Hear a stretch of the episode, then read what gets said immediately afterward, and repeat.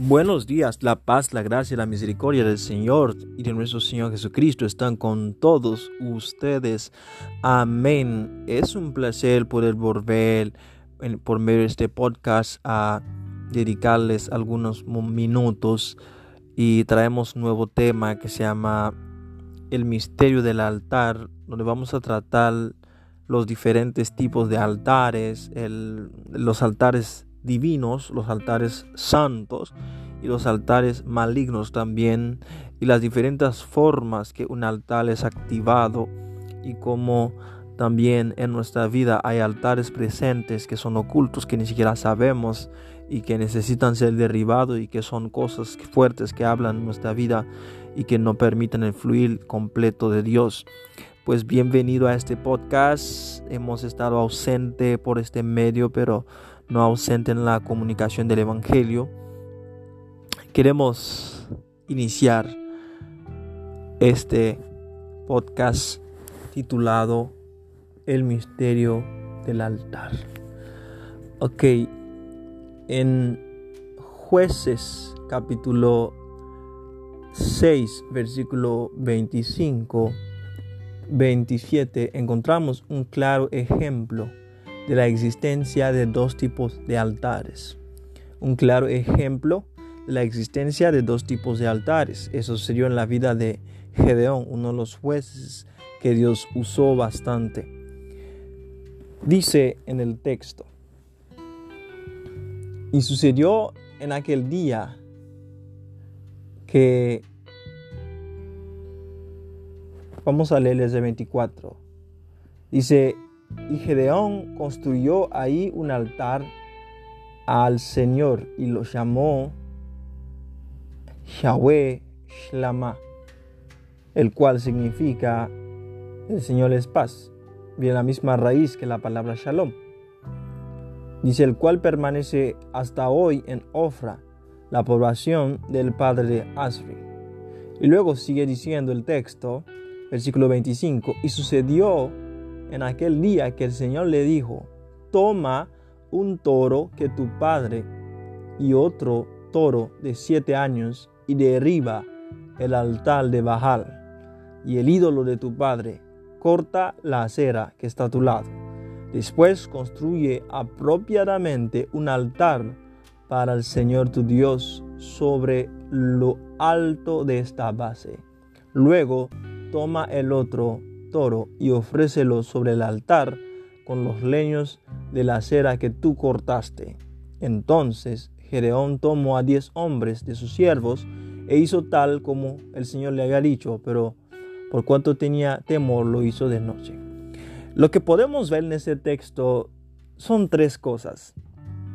Un altar que Gedeón hizo con sus propios conocimientos después de tener un encuentro con el ángel de la paz del Señor, pero también un altar que tuvo que ser derribado y también otro altar que fue hecho por mandato del Señor, pero con especificaciones y de forma correcta. Lo que podemos ver en ese texto también es que Gedeón hizo un altar hubo un proceso de reconocimiento de Dios, donde se dio cuenta de que tenía un encuentro con Dios y debería de dedicar algo al Señor. Eso es muy importante que en nuestra vida, después de que nosotros hayamos encontrado al Señor Jesucristo, que tengamos una relación con Él, una vida de oración con Él, que tenemos altares de oraciones edificados. No hablo de tipo de altar donde tienes una imagen, etcétera pero tenemos altares de oraciones eh, edificadas hacia Dios. Pero vemos que esos altares no fueron hechos la forma más correcta. No son edificados la forma más correcta. Y vemos que el Señor viene y le dice, primero, antes de edificarme ese altar a mí, tienes que derribar el altar del ídolo de tu padre. Gedeón pudo haberse bien dicho, este altar no es mío, es de mi padre, no tengo nada que ver. Pero dice, tenía que derribar el altar de su padre. Ese es número dos. Pero vemos que Dios es quien da el mandato de edificar el altar. Siempre lo vemos en las escrituras de que Dios da el mandato de edificar un altar. En Génesis 35, después de que Jacob haya conocido un desastre en su familia, el Señor le dice, vuelve y vuelve a Betel y edifícame un altar. La palabra altar es la misma raíz que Betel, Betel, eh, Bet, porque en hebreo la palabra altar es la palabra misbeach, misbeach, que significa eh, lugar de sacrificio. En misbeach podemos ver la existencia de la palabra Bet, que significa templo, Misbea, que significa templo, lugar de ofrecimiento, lugar de culto y de adoración al Señor. Hay más que decir sobre esto, vendremos en otro texto. Y podemos contar desde, desde Abraham hasta Moisés.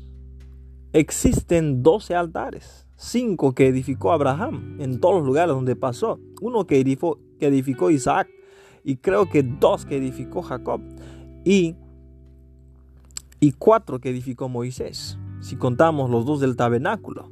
Entonces, e, es muy importante en la escritura descubrir el patrón de los altares. Pero vemos que Dios es quien da la orden a Gedeón. ¿Por qué? Dios quería usar a Gedeón. Dios quería intervenir en la vida de Gedeón. Gedeón era el medio por el cual Dios quería trabajar, pero Dios no podía trabajar completamente por medio de Gedeón. Si Gedeón tenía algunos derechos legales del enemigo en él, si tenía todavía prendidos y encendidos los altares familiares que prevalecían en su vida. Así como Gedeón, muchas veces en la vida Dios nos llama. Dios tiene un propósito para con nosotros, pero aún tenemos altares de parte del enemigo, de parte de nuestras familias, cosas que aún están presentes y que a pesar de que oremos, a pesar de que busquemos a Dios, estas cosas nos siguen atrayendo. Porque no ha habido un divorcio con esos altares, con divorcio con Baal. No ha habido ese divorcio con Baal. Entonces, Gedeón tenía que derribar estos altares del enemigo en su vida, que eran de sus padres, pero tenían una influencia espiritual fuerte sobre su vida. Después de hacer ese acto, vemos cómo Dios empieza a usar la vida de Gedeón. Los altares son importantes. Te invito a que vengas y veas la importancia, el misterio de los altares. Hay altares buenos que son divinos. Hay altares malos que son maléficos, que son y altares neutros, que son los altares neutros, son altares que tienen una influencia, que pueden ser influenciados tanto por Dios así como por el enemigo. Pero hay altares silenciosos que nuestros padres, nuestras generaciones edificaron y que aún sus influencias están presentes en nuestra sangre, en nuestra vida y hay altares que son inconscientes, donde la persona edifica un altar en su propia vida sin saberlo, de, por medio de un hábito, un mal hábito, por medio de un mal, una mal forma de actuar o de pensar. Son altares inconscientes. Entonces, para que nosotros vivamos plenamente el llamado de Dios, el poder de Dios en nuestra vida, necesitamos silenciar, derribar esos altares que levantan argumento contra el conocimiento de Cristo en nuestra vida. Entonces, venga conmigo, estaremos viendo ese tema, los altares, el misterio de los altares, los tipos de altares, el altar inconsciente, el altar silencioso y el altar presente, etcétera. ¿Ok? Dios te va a bendecir mucho. Ve conmigo, síguelo uno por uno. Ese es el número uno. Dios te bendiga. Amén.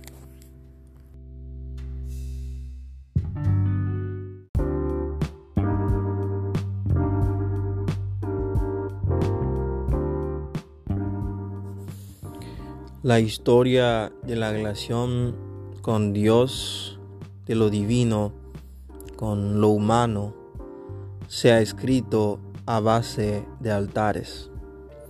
Y uno de ellos, uno de los más efectivos y uno de los por el cual tenemos acceso al reino de Dios, es el altar de Gorgota cuando el Cordero de Dios se ofreció a sí mismo en el altar de Dios por medio del Espíritu Eterno al Padre para sustitución y redención de nosotros que habremos de creer y abrazar, que habríamos de creer y abrazar la fe en el Señor Jesucristo.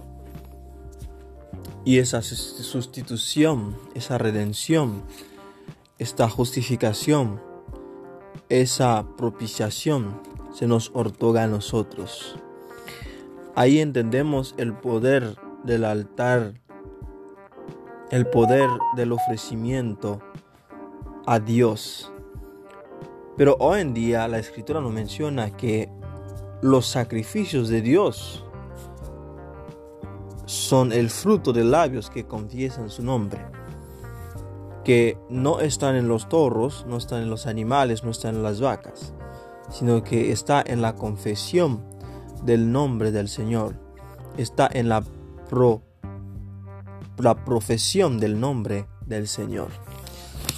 Entonces, habiendo dicho esto, queremos continuar con el tema del altar, hablando de los altares. Y en este día queremos hablar sobre la historia de Jacob, la orden que Jacob recibió de parte del Señor. En Génesis 35, versículo 1 en adelante dice, dijo Dios a Jacob, levántate y sube a Betel y quédate ahí. Y haz allí un altar al Dios que te apareció cuando huías de tu hermano Esaú. Esa es la orden de Dios a Jacob en una circunstancia muy especial. Le dice, levántate y haz un altar a Dios. Recuerden que el texto que vimos sobre Gedeón, el Señor le pidió a Gedeón que construyera el altar apropiadamente. Gedeón había edificado su propio altar al Señor, pero el Señor le volvió a dar instrucción de construirlo apropiadamente y hemos hecho la categorización entre los altares divinos y los altares que se dedican a los baales, a los falsos dioses, los altares que se dedican a, a, los falsos o, los pseudo eh, santos, sobre todo en la religión católica.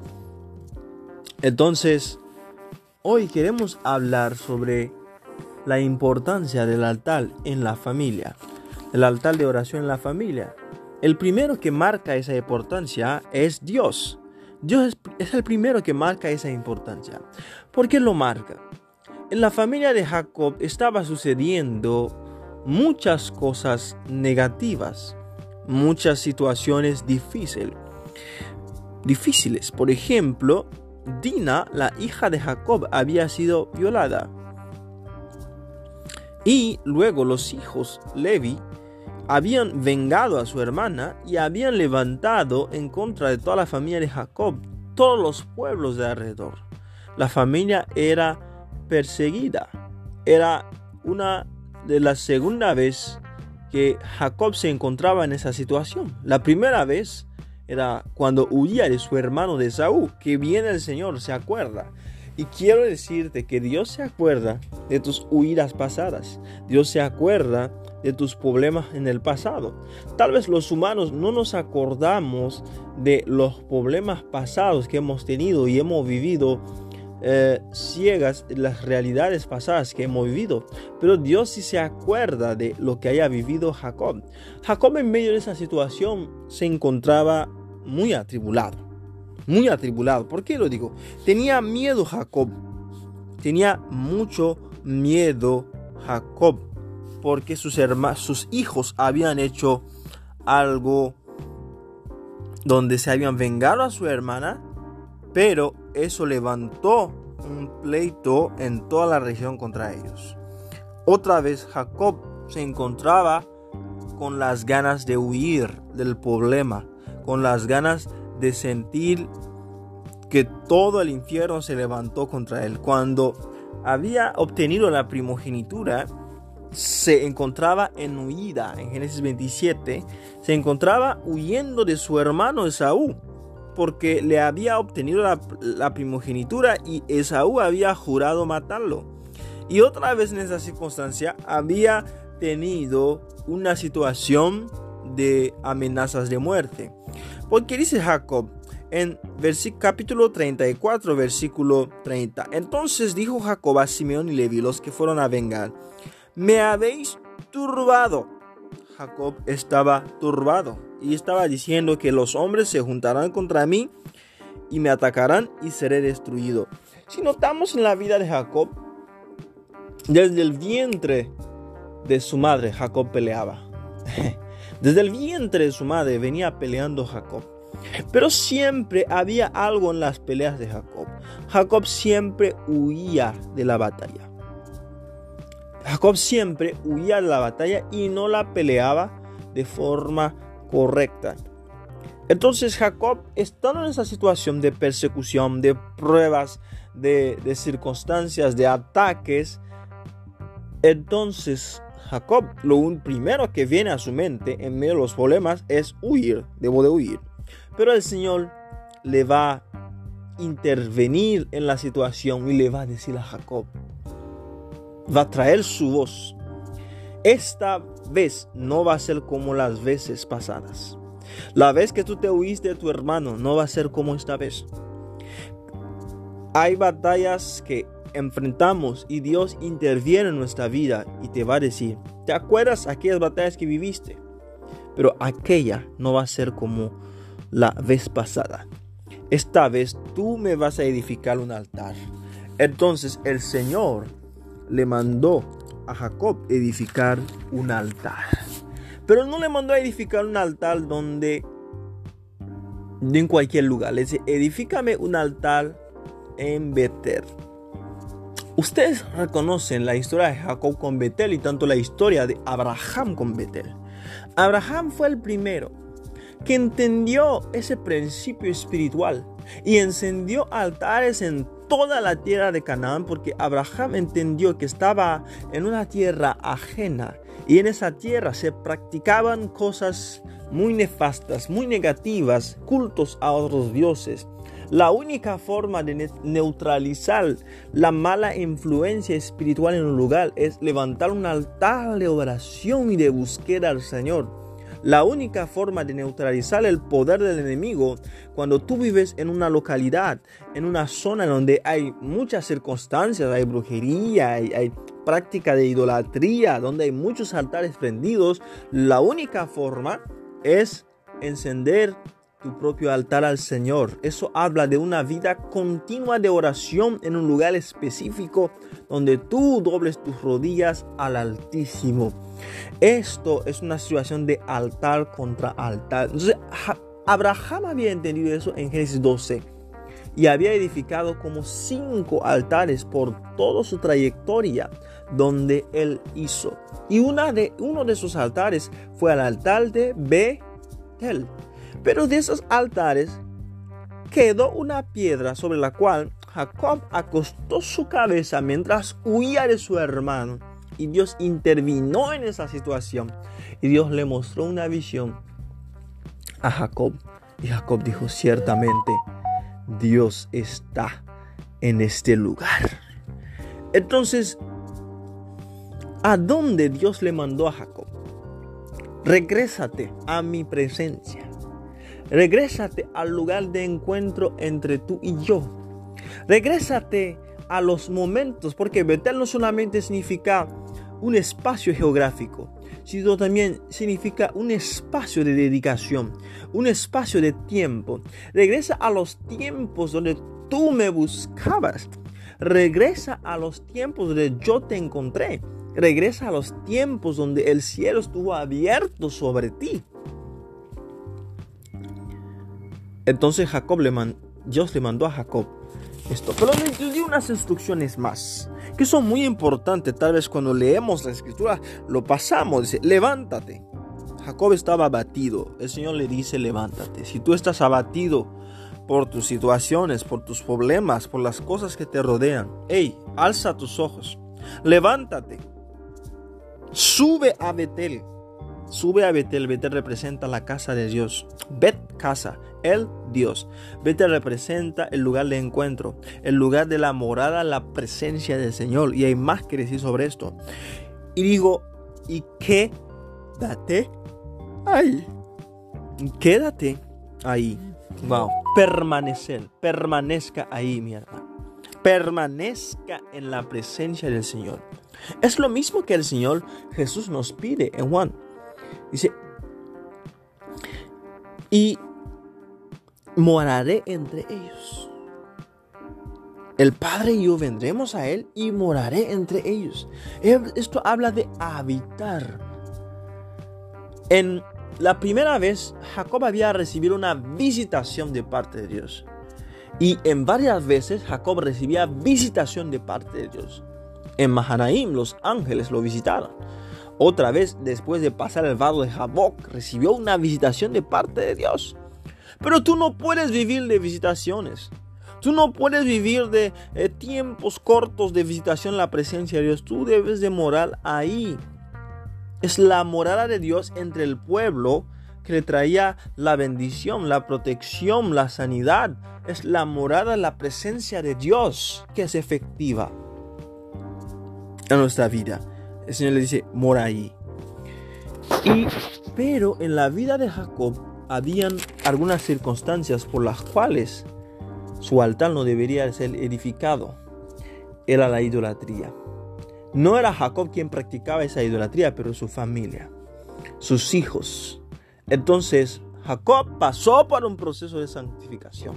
Eso es muy importante. Cuando tú te vas a dedicar a buscar a Dios, santifícate primero. Santifícate, muda tus vestidos. Cambia tus vestidos. Y haré ahí altar al Dios que me respondió en el día de mi angustia.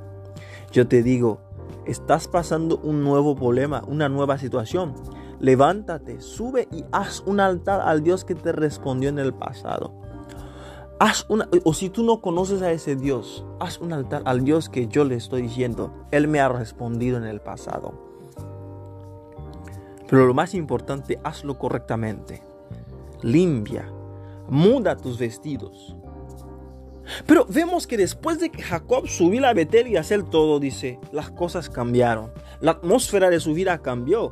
A veces en nuestra vida vienen circunstancias, vienen pruebas, vienen críticas, vienen pleitos, vienen circunstancias que de repente están saliendo como burbujeando, como un yacimiento de petróleo debajo de la tierra, que van saliendo, saliendo en nuestra vida. Es porque también hemos bajado el sistema de defensa militar espiritual en nuestra vida y es necesario volver al altar de oración de Dios para levantar otra vez el sistema de defensa. Y vemos que el momento que se edificaron ese altar, wow, Dios volvió otra vez a visitarles.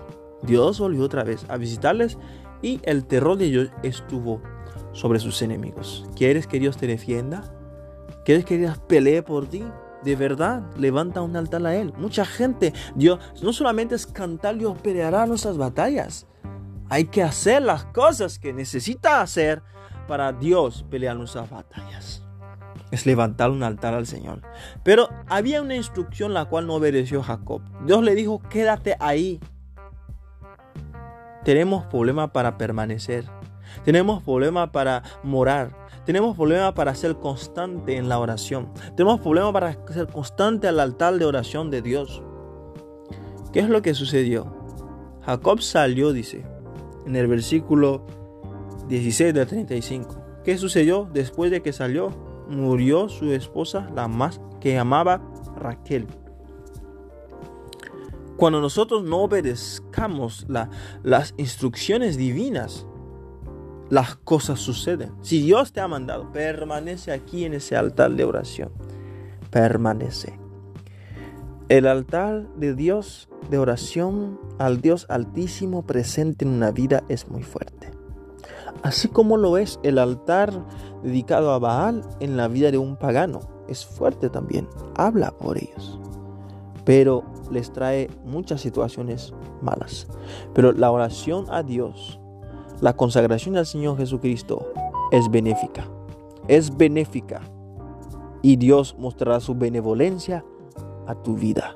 Dios te bendiga y vuelve al altar del Señor. Edifícale algo a Dios. Búscale. Así te hablo en el nombre de Jesús. Amén.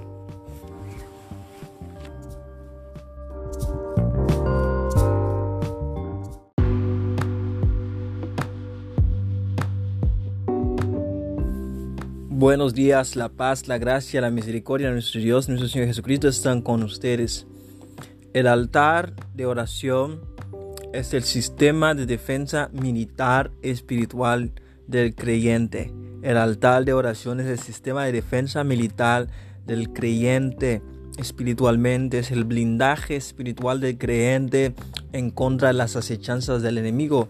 Más que nada sabemos hoy día que el enemigo está furioso, está, está muy furioso porque sabe que su tiempo ya se ha llegado. Estamos seguramente en los últimos tiempos y por lo cual él de intensificar sus ataques contra los creyentes, contra la cristiandad, contra la fe y diversas maneras, porque sus ataques vienen de diversas maneras, tienen una pluriforma donde trata uno de engañar, al cuerpo de Cristo, donde trata de infiltrar al cuerpo de Cristo, donde trata de poner, eh, de pervertir a los ministros de Dios, donde trata también de detener con enfermedades, donde trata de detener la fe con enfermedades, con escasez, con problemas, con circunstancias.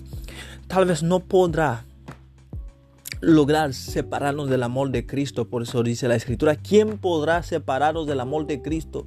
Ni hambre, ni peste, ni desnudez, ni tribulación, ni angustia, que son las cosas que trata de traernos el enemigo, pero logrará detenernos, logrará atrasarnos en el propósito de Dios, logrará diluir nuestra fe.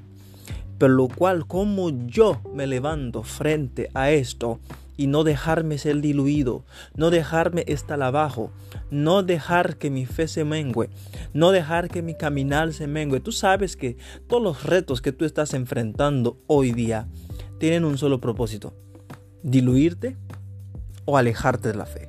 Diluirte, alejarte. ¿Qué significa diluirte? Es que tu fe se mengue. Tú ya no eres con la misma pasión por Dios. O si tenías plan de servir a Dios, que te vayas para atrás. Que los compromisos con Dios ya no están igual. Entonces, y es por eso que hemos venido con el tema del misterio del altar de oración. El misterio del altar de oración es muy importante. Es la forma que tú vas, no solo vas a sobrevivir, pero también obtendrás victoria en este tiempo presente. Y hemos avanzado un poco en la exposición de aquel tema. Queremos hablar de un personaje muy importante que entendió los misterios espirituales y que entendió también las luchas naturales. Es Abraham. Abraham, en aquel tiempo llamado Abraham, recibió un llamado de, de parte de Dios, al Dios que él no había al Dios que su padre no había conocido, porque él vivía en la casa de su padre, en su padre, en su padre no había en la, casa de Terra o Tare, no había Dios. Tare era, según los historiadores y la tradición oral o la Torah oral judía, había tenido un estilo de vida él fabricaba ídolos. Según los historiadores, esos ídolos se los vendía a Nimrod, fabricaba ídolos, trabajaba para el reino de Nimrod en aquel tiempo. Entonces, Abraham que era hijo de Tare, vivió, nació en una casa de idolatría. Pero en medio de esta casa, y por eso se le llama Abraham el padre de la fe, no habiendo conocido a Dios, no habiendo tenido ningún, ningún, ningún contacto con Dios antes, no habiendo tenido nadie que le enseñara a Dios y Dios se le presentó y Dios le llamó y él obedeció sin saber a dónde iba y con quién trataba. Pero también los historiadores nos enseñan que Abraham tuvo algún encuentro anterior con Melquisedec. Lo podemos ver en los textos de 13 cuando Abraham libra a Lot. Vemos a un Abraham que ofrece aportó el botín a Melquisedec y Melquisedec lo bendijo. Pero dentro de todo esto vemos que hay una relación anterior, hay, hay un tipo de contacto anterior con este personaje misterioso Melquisedec. Pero eh, no es el enfoque de nuestro tema el día de hoy. Pero queremos, vayamos a ver el genio o la precavidez, diría yo, de Abraham. ¿Qué harías tú si Dios te habla? Te dice mi siervo, yo te estoy llamando para ir a tal tierra, yo quiero usarte. ¿Vas a salir contándole a todo el mundo lo que Dios te ha dicho? ¿O vas a tomarlo en serio y vas a edificar un altar? Uno, para honrar la palabra que Dios te ha dado. Y número dos, para reforzar aquello que Dios ha dicho en la tierra. Entonces, Dios le dice a Abraham, vete de tu tierra y tu parentela. Es casi lo mismo que el Señor le mandó a Gedeón cuando le dijo, derriba el altar de tu padre. Lo que el Señor quería que Abraham hiciera era un divorcio con el altar y la influencia que tenía su padre. Y el Señor le despojó de su familia, de, de su persona, y le da la promesa, te daré multitudes de gente en ti serán benditas todas las naciones y te haré una nación grande, habiéndolo despojado. Vemos que la voz de Dios va muchas veces en contraria de las circunstancias que vivimos. Y Abraham obedeció al Señor. Pero algo sucedió. Abraham, en el versículo 6 eh, del capítulo 12, y pasó Abraham, Abraham por aquella tierra hasta el lugar de Sichem hasta el lugar de que de Siquem. Y dice, y el cananeo estaba entonces en la tierra. Aleluya. Cuando nosotros recibimos una promesa de Dios, vemos que en esta promesa Dios no le habló a Abraham de que el cananeo iba a estar en la tierra. Pero resalta el texto, dice, y el cananeo estaba en la tierra. ¿Quién eran los cananeos? Eran gente que tenían altares dedicados a sus falsos dioses. Eran gente que tenía altares dedicados a Moloch, altares dedicados a, ángeles caídos, a espíritus que habían adorado, altares que habían dedicado a los gigantes que habían morido, los espíritus los gigantes, altares que habían dedicado a sus falsos dioses y esos altares lo habían sembrado por toda la tierra de Canaán y tenían una influencia espiritual muy mala. Hacían sacrificio de niños, hacían sacrificio de animales, pero sobre todo tenían eh, actitudes sexuales muy malas y esto no lo hacían solamente por placer, sino que eran altares que ofrecían a sus dioses.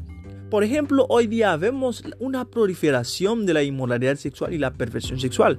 ¿Tú crees que eso es nada más una situación de placer de la gente? No, eso es un altar ofrecido a Dios que le gustaba esto. Si usted lee nuestro estudio sobre Efesios, en ese estudio hablamos de que la fuerza espiritual en Efesios era el, sacrificio a Diana, la inmoralidad sexual, la orgía sexual que se hacía a Diana, era la, fortaleza mental de aquel pueblo.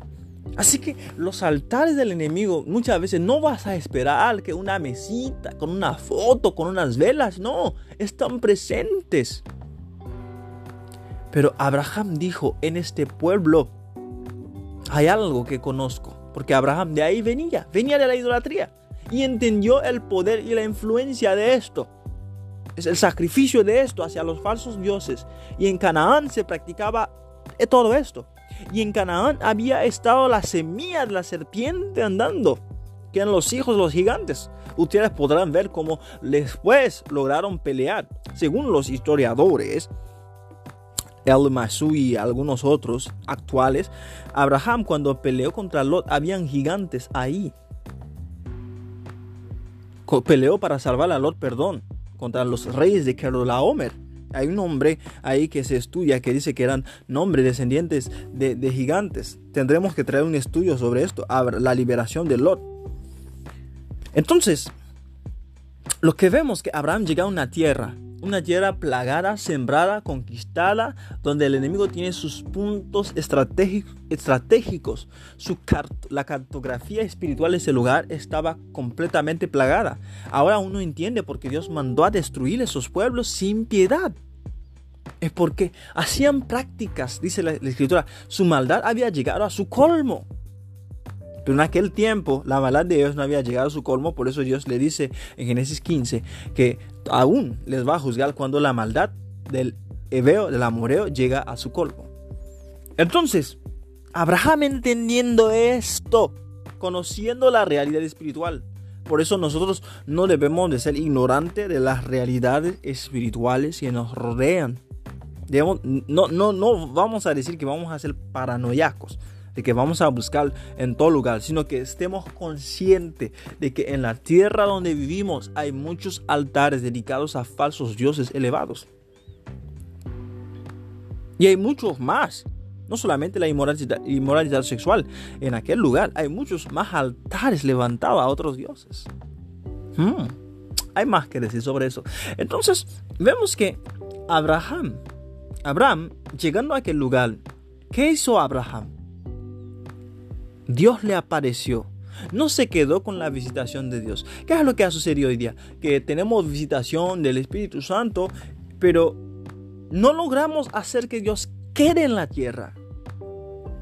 Que Dios permanezca. El altar, dice un historiador, el altar empieza en la tierra tiene contacto con la tierra, porque las piedras se debían de edificar con la tierra, porque permite el contacto entre el cielo y la tierra. Esa es la imagen del altar. Cuando Elías edificó el altar, es que volvería a abrir los cielos. La primera vez que el cielo se volvió a abrir después de los tres años fue cuando Elías edificó ese altar. Y el cielo se abrió y fuego cayó y consumió el altar. Pero después, para que la lluvia volviera, Elías debería de.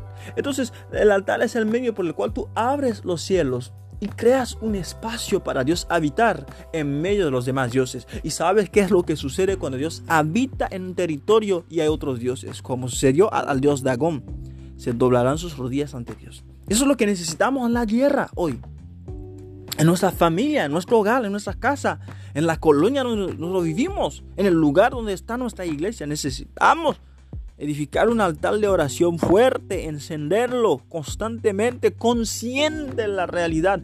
Porque tú puedes orar como quieras, pero si tú no estás consciente de la realidad espiritual que está, en la cual estás, vas a ser víctima de ello, ¿ok? La ignorancia espiritual muchos dicen, bueno, no, no quiero saber las cosas espirituales, no quiero meterme en falsa doctrina, no quiero erronearme, e-, ese miedo de desconocer la realidad espiritual que nos rodea nos lleva solamente a ser víctima de ello. Hoy día tenemos una pálida iglesia, una iglesia a la defensiva, es porque estamos siendo ignorantes en cuanto a las realidades espirituales. Es tiempo de conocer las realidades espirituales que nos rodean. Hay iglesias que son plantadas y sembradas en lugares donde hay altares que a veces son incógnitas, a menos que tú subas en el mundo espiritual y podrás ver. Una vez el Señor me mostró una visión, una visión educativa. A, veces Dios te habla para las personas, pero a veces te muestra cosas educativas, donde me mostró las mayores ciudades del mundo, cómo la masonería se había apoderado de ellos y cómo ellos tenían altares prendidos y con esto ellos podían controlar. Era algo terrible lo que yo estaba viendo. Pero para mí era educativo porque el Espíritu Santo me estaba enseñando cómo es que ellos logran tomar control de toda, toda, toda una ciudad. Entonces, habiendo dicho eso, Abraham llegó a la tierra y encendió un altar. Levantó un altar al Dios que le apareció. Es necesario porque no necesitamos vivir solamente de visitaciones de Dios, de derramamiento del Espíritu Santo. Necesitamos vivir en la morada del Espíritu Santo en la tierra. Necesitamos crear un espacio habitable para Dios en nuestro alrededor, en nuestra casa, en nuestro hogar. Entonces, y edificó un altar al Señor. ¿Por qué edificó ese altar al Señor? Porque había entendido era la única forma de neutralizar los poderes de los enemigos que estaban en su alrededor. La única forma de neutralizar los poderes del enemigo en tu alrededor, en tu vida, en tu familia, los que te persiguen, es edificar un altar de oración al Señor. No hablo de un altar de piedras, sino que ese misbej, ese altar, tu corazón debe ser tan sensible en la oración hacia Dios y que constantemente acudas ahí y hablas y oras a Dios, consciente de la realidad espiritual que te, que te rodea. No solamente hizo un altar en el encinar de Mamre, pero luego dice, plantó su tienda en Betel. Sabemos que Betel significa casa de Dios, lugar de visitación de Dios. Y hizo algo ahí. Hizo algo ahí, Abraham. Algo que no solamente le beneficia a él, algo que le beneficiaría a toda su generación pasada. Mucha gente vive en renta como un servidor. Hay casas donde tú has ido, donde la gente que vive en esa casa practicó casas, cosas muy malas. Y cuando tú vienes a vivir ahí, tú sientes la influencia espiritual de ello. Me tocó cuando me tocó vivir en Tamonte. Pero después, conforme a que un altar de oración fue edificado en esta casa, la atmósfera espiritual fue cambiada terriblemente. Pero Abraham hizo esto. No pensaba que su generación beneficiaría. Vivió Isaac, no benefició ese altar. Pero llegó Jacob huyendo de su hermano se acostó sobre una de las piedras que quedó de este altar edificado años antes. Entonces, este altar habló por Jacob. Se le abrió los cielos y tuvo una visitación de Dios. Un altar de oración es un convenio con Dios para habitar físicamente, geográficamente en un lugar. No hablo de manifestación en la mente que nos imaginamos físicamente, geográficamente, la intervención de Dios en un lugar. E-, eso es lo que necesitamos. Eso es lo que hace manifiesto el poder de Dios. Y eso es lo que hace que Dios juzgue a nuestros enemigos. Y luego edificó un altar ahí en Betel. Que dice? E invocó al nombre del Señor invocó el nombre del Señor. Que seas tú parte de esa generación. En Cristo Jesús tenemos ese acceso constante y continuo al trono de gracia. Donde entendemos que tenemos mejores cosas, estamos viendo mejores tiempos que los cuales que vivió Abraham.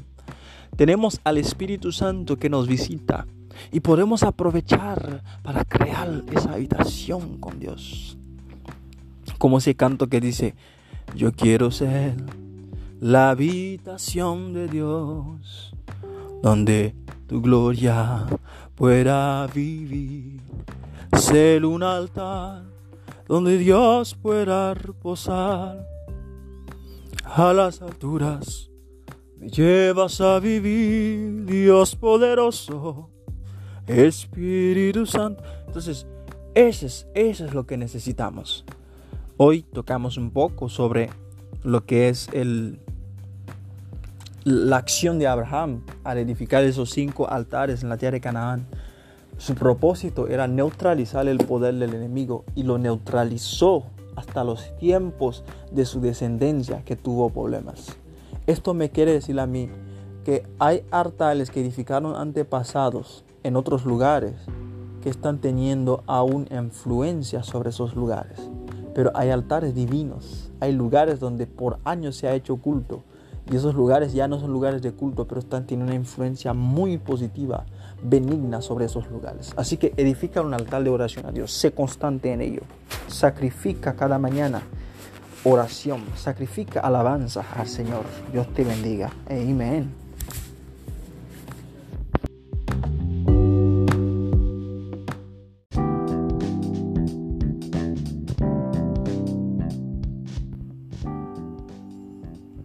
Buenos días, la paz, la gracia, la misericordia de nuestro Dios y de nuestro Señor Jesucristo sean con todos ustedes. Amén. El protocolo de Job y subtítulo Altar, el misterio del altar. Hubo en tierra de Uz un varón llamado Job, Y era este hombre perfecto y recto, temeroso de Dios y apartado del mal. Y le nacieron siete hijos y tres hijas. Su hacienda era siete mil ovejas, tres mil camellos, quinientas yuntas de bueyes, quinientas asnas y muchísimos criados. Y era aquel varón más grande que todos los orientales una pequeña descripción del personaje de nuestro estudio hoy que se llama Job. Job nos da un mensaje en ese tiempo hacia nosotros. Normalmente en la fe se cree que para que alguien viva en santidad debes ser, pobre, debes de siempre estar quejándote, Debes siempre estar lamentándote económicamente por tus vivencias. Debes parecer siempre. Ese es el símbolo de la humildad o el símbolo de, de santidad.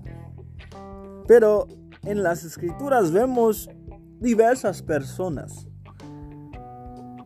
pobres, así como ricos, santos, temerosos de Dios. Así que se puede ser rico. Job contradice hoy día a la gente que dice que tú no puedes tener recursos y ser temeroso de Dios. Que tú no puedes tener recursos y apartarte del mal. Claro que sí. Job te está diciendo que sí se puede. Vemos las, las dimensiones de las riquezas de Job. Las riquezas de Job no solamente fue en cuanto a recurso económico. Las riquezas de Job estaban también es que tenía una familia prolífica. Eso quiere decir que tenía el beneficio de tener hijos e hijas. Esa es una bendición también. Y eso es una, e, es una riqueza de igual modo. Pero también tenía posesiones que podríamos llamar de animales y de cosas materiales también. Y decían que era más grande que todos los orientales. Y se ve que no solamente Job tenía esa capacidad material, física, riqueza, pero él tenía una riqueza como persona. Riqueza como persona. Job era uno de los sabios de aquel tiempo entre los orientales. Entonces, vemos que trasladan la historia nos abre un paréntesis el autor del libro probablemente más antiguo escrito en la Sagrada Escritura, abre ese paréntesis donde trata, entra sobre la familia de Job. Y ahí que entramos sobre protocolo de Job. Detrás de cada persona hay una familia, así como detrás de cada hijo a un padre, detrás de cada esposa a un esposo, detrás de cada familia, cada hombre exitoso, hay una familia detrás. Y el autor nos lleva a la realidad familiar y nos lleva a ver el protocolo espiritual de Job. El altar de oración y de búsqueda de Dios es llevar, llevar a la oración al nivel protocolar, al nivel jurídico, al nivel espiritual, llevar la oración al nivel de compromiso, llevar la oración no como un simple y mero acto, sino como parte de toda una vida. Ahora, ese aspecto que vamos a ver de la oración, del altar de oración, es el aspecto protectivo o es el aspecto de la protección es el aspecto donde cuando tú permanezcas al altar de oración, eso produce el escudo de protección. El Señor es escudo alrededor de, de los que le busquen. Él es escudo. Entonces, el altar es un lugar de protección. Y el que empezó a practicar esto se llamaba Job. Vamos a ver qué hacía Job sus hijos hacían fiestas, dicen los versículos 4 y 5. Pero cuando Job los enviaba, dice algo. Job los santificaba y se levantaba de mañana y ofrecía holocaustos conforme al número de todos ellos. Dice la palabra ofrecía, minja en hebreo. Detrás de cada ofrenda entendemos que ahí hay un altar. Y en este caso era un altar, hay que identificarlo, al Dios Altísimo, al Elión. En aquel tiempo la revelación de Dios progresiva y la revelación general de Dios no había sido repandida o expandida en todos los, territorios. El hombre había perdido contacto y comunión con Dios, pero pocas gente, pero dentro de pocas gentes podemos ver que Job tenía conocimiento del Altísimo. Y según Job era un contemporáneo de Abraham. Así que Job ni siquiera estuvo del linaje que podríamos llamar de Shem o del linaje del Mesías, pero aún tenía un contacto con lo divino y con lo puro.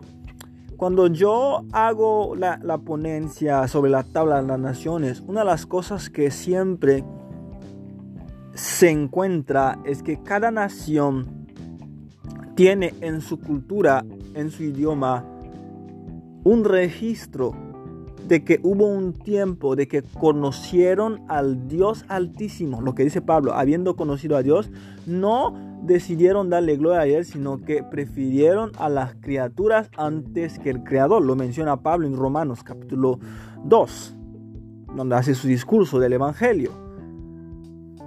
Sí, esto vemos. Esperamos volver a dar esa conferencia otra vez para que veamos la cultura china, la cultura, las demás culturas, cómo tuvieron un conocimiento de Dios, pero rechazaron ese conocimiento para poder adorar a las criaturas en vez al Creador.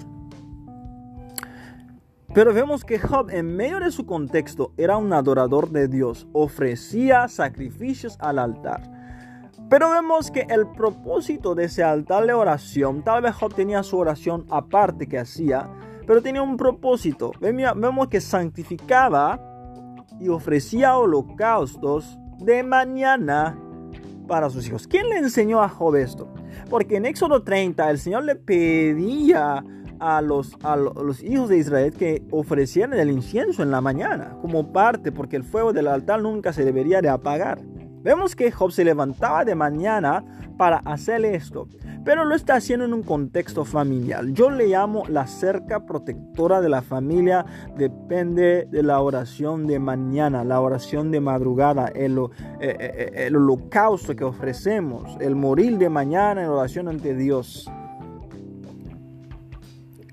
Y eso hacía Job para protección de su familia, para protección de sus hijos. Pero luego sucedió algo. Alguno preguntaría, ¿para qué serviría esto? ¿Cuál es el propósito de esto? Job lo hacía para proteger a su familia, para que no se enfermaran, para que ningún mal, ningún accidente les aconteciese en su camino, para que en sus vidas no tuvieran problemas, para que también pudieran tener eh, el beneficio de una buena economía, de una buena prosperidad, de que sus vidas fueran bien. Es como ser un vigilante, es ser como centinelas que anticipan el alba para poder ver lo que ha de acontecer sobre su familia y poder proteger. Es como protegiendo desde el lugar de oración a tu familia. Protegiendo desde el lugar de oración a tu familia. Eh, eh, construyendo la cerca protectora a tu familia desde el lugar de oración. Eso es lo que estamos hablando. Es el protocolo de Job. Dice en el versículo 6, un día vinieron a presentarse delante de los hijos del Señor, entre los cuales vino también Satanás. Fíjense el texto. Dice, vinieron a presentarse los hijos de Dios, entre los cuales vinieron a presentarse Satanás. ¿Qué dice Pablo? Satanás aún se viste como ángel de qué? De luz. Hmm. Así que Satanás se presentó como un ángel de luz entre los hijos de Dios. No era un hijo de Dios, pero se presentó entre ellos, se camuflajeó. Entonces para los demás ángeles que lo veían, oh, es, uno de nosotros. Pero Dios que tiene el discernimiento, que nada se esconde, nada es oculto ante su presencia, le dice, le llamó por su nombre, dice el Señor a Satanás, ¿de dónde vienes? Y respondió, de rodear la tierra. Me imagino que cuando se presentó ese, ese escenario, Miguel él estaba dispuesto para sacarle la espada y dice, ¿qué hace este entre nosotros? Pero el padre dice, déjalo, vamos a ver qué trae el mercenario, ese mercenario. Dice, ¿de dónde vienes? Es que de rodear la tierra y de andar por ella. Esto nos revela una verdad, de que el enemigo rodea la tierra. Así como dice la escritura en el Salmo, de que los ojos del Señor recorren toda la tierra. No un pasaje bíblico, no me acuerdo cuál es. Recorren toda la tierra. ¿Sí? Recorren toda la tierra. Dios escucha el gemido de los presos para dar libertad a los sentenciados a muerte, como dice en el Salmo también. Así como Dios hace su trabajo de revisar, enviar a sus ángeles cada mañana a revisar la tierra, sus ojos recorren toda la tierra. De igual modo, dice Satanás, dice, ando recorriendo la tierra pero dentro de todos los seres humanos hubo un ser humano peculiar por el cual el Señor le pidió, ¿no has considerado mi siervo Job? Yo quiero que se enfoquen en la respuesta que dio el enemigo. Dice, no leas en el versículo 10 de Job 1, no le has cercado alrededor a él y a su casa y a todo lo que tiene. No le has que cercado. No le has puesto una barra metálica con corriente 220 que cualquier ladrón que quiera tocar se electrocuta. No has puesto una barrera para que nadie pasara. Hey, de brajas siramando rojo saya. Esto es lo que sucede cuando alguien edifica un altar de búsqueda de oración al Señor. Eso es lo que sucede cuando uno se levanta temprano por la vida de su familia, por la vida de sus hijos, hace oraciones, anticipa el alba, anticipa el día para orar y ofrecer sacrificios a Dios. En nuestros tiempos ya no ofrecemos holocaustos animales porque nuestro cordero, nuestro sacrificio ya fue ofrecido, Cristo Jesús. Pero el escritor hebreo nos habla de que podemos ofrecer fruto de labios que confiesan su nombre. ¿Qué es fruto del labio que confiesan su nombre? Tu alabanza, tu adoración en la mañana, que no te ganen las centinelas, que no te gane el gallo, pero también tu oración al Dios Altísimo, porque dice David, suba mi incienso delante de ti, como mi oración delante de ti como incienso. Entonces entendemos que por medio de la oración podemos proteger a nuestras familias, desde el lugar del altar de oración. Podemos crear esa cerca. Lo demás, lo que sucedió fue soberanía divina. No podemos meternos ahí.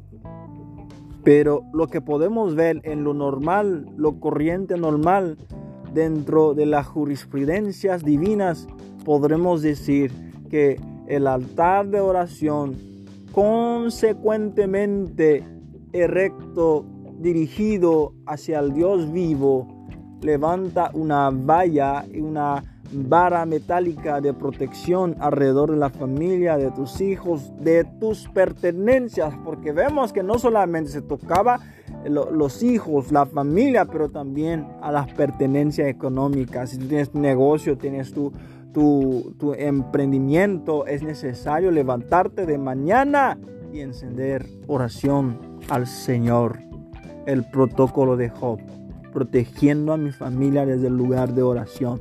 Dios te bendiga. Quise compartirte esto. Compártelo a alguien que sabes que lo necesitará. Chao, nos estaremos viendo.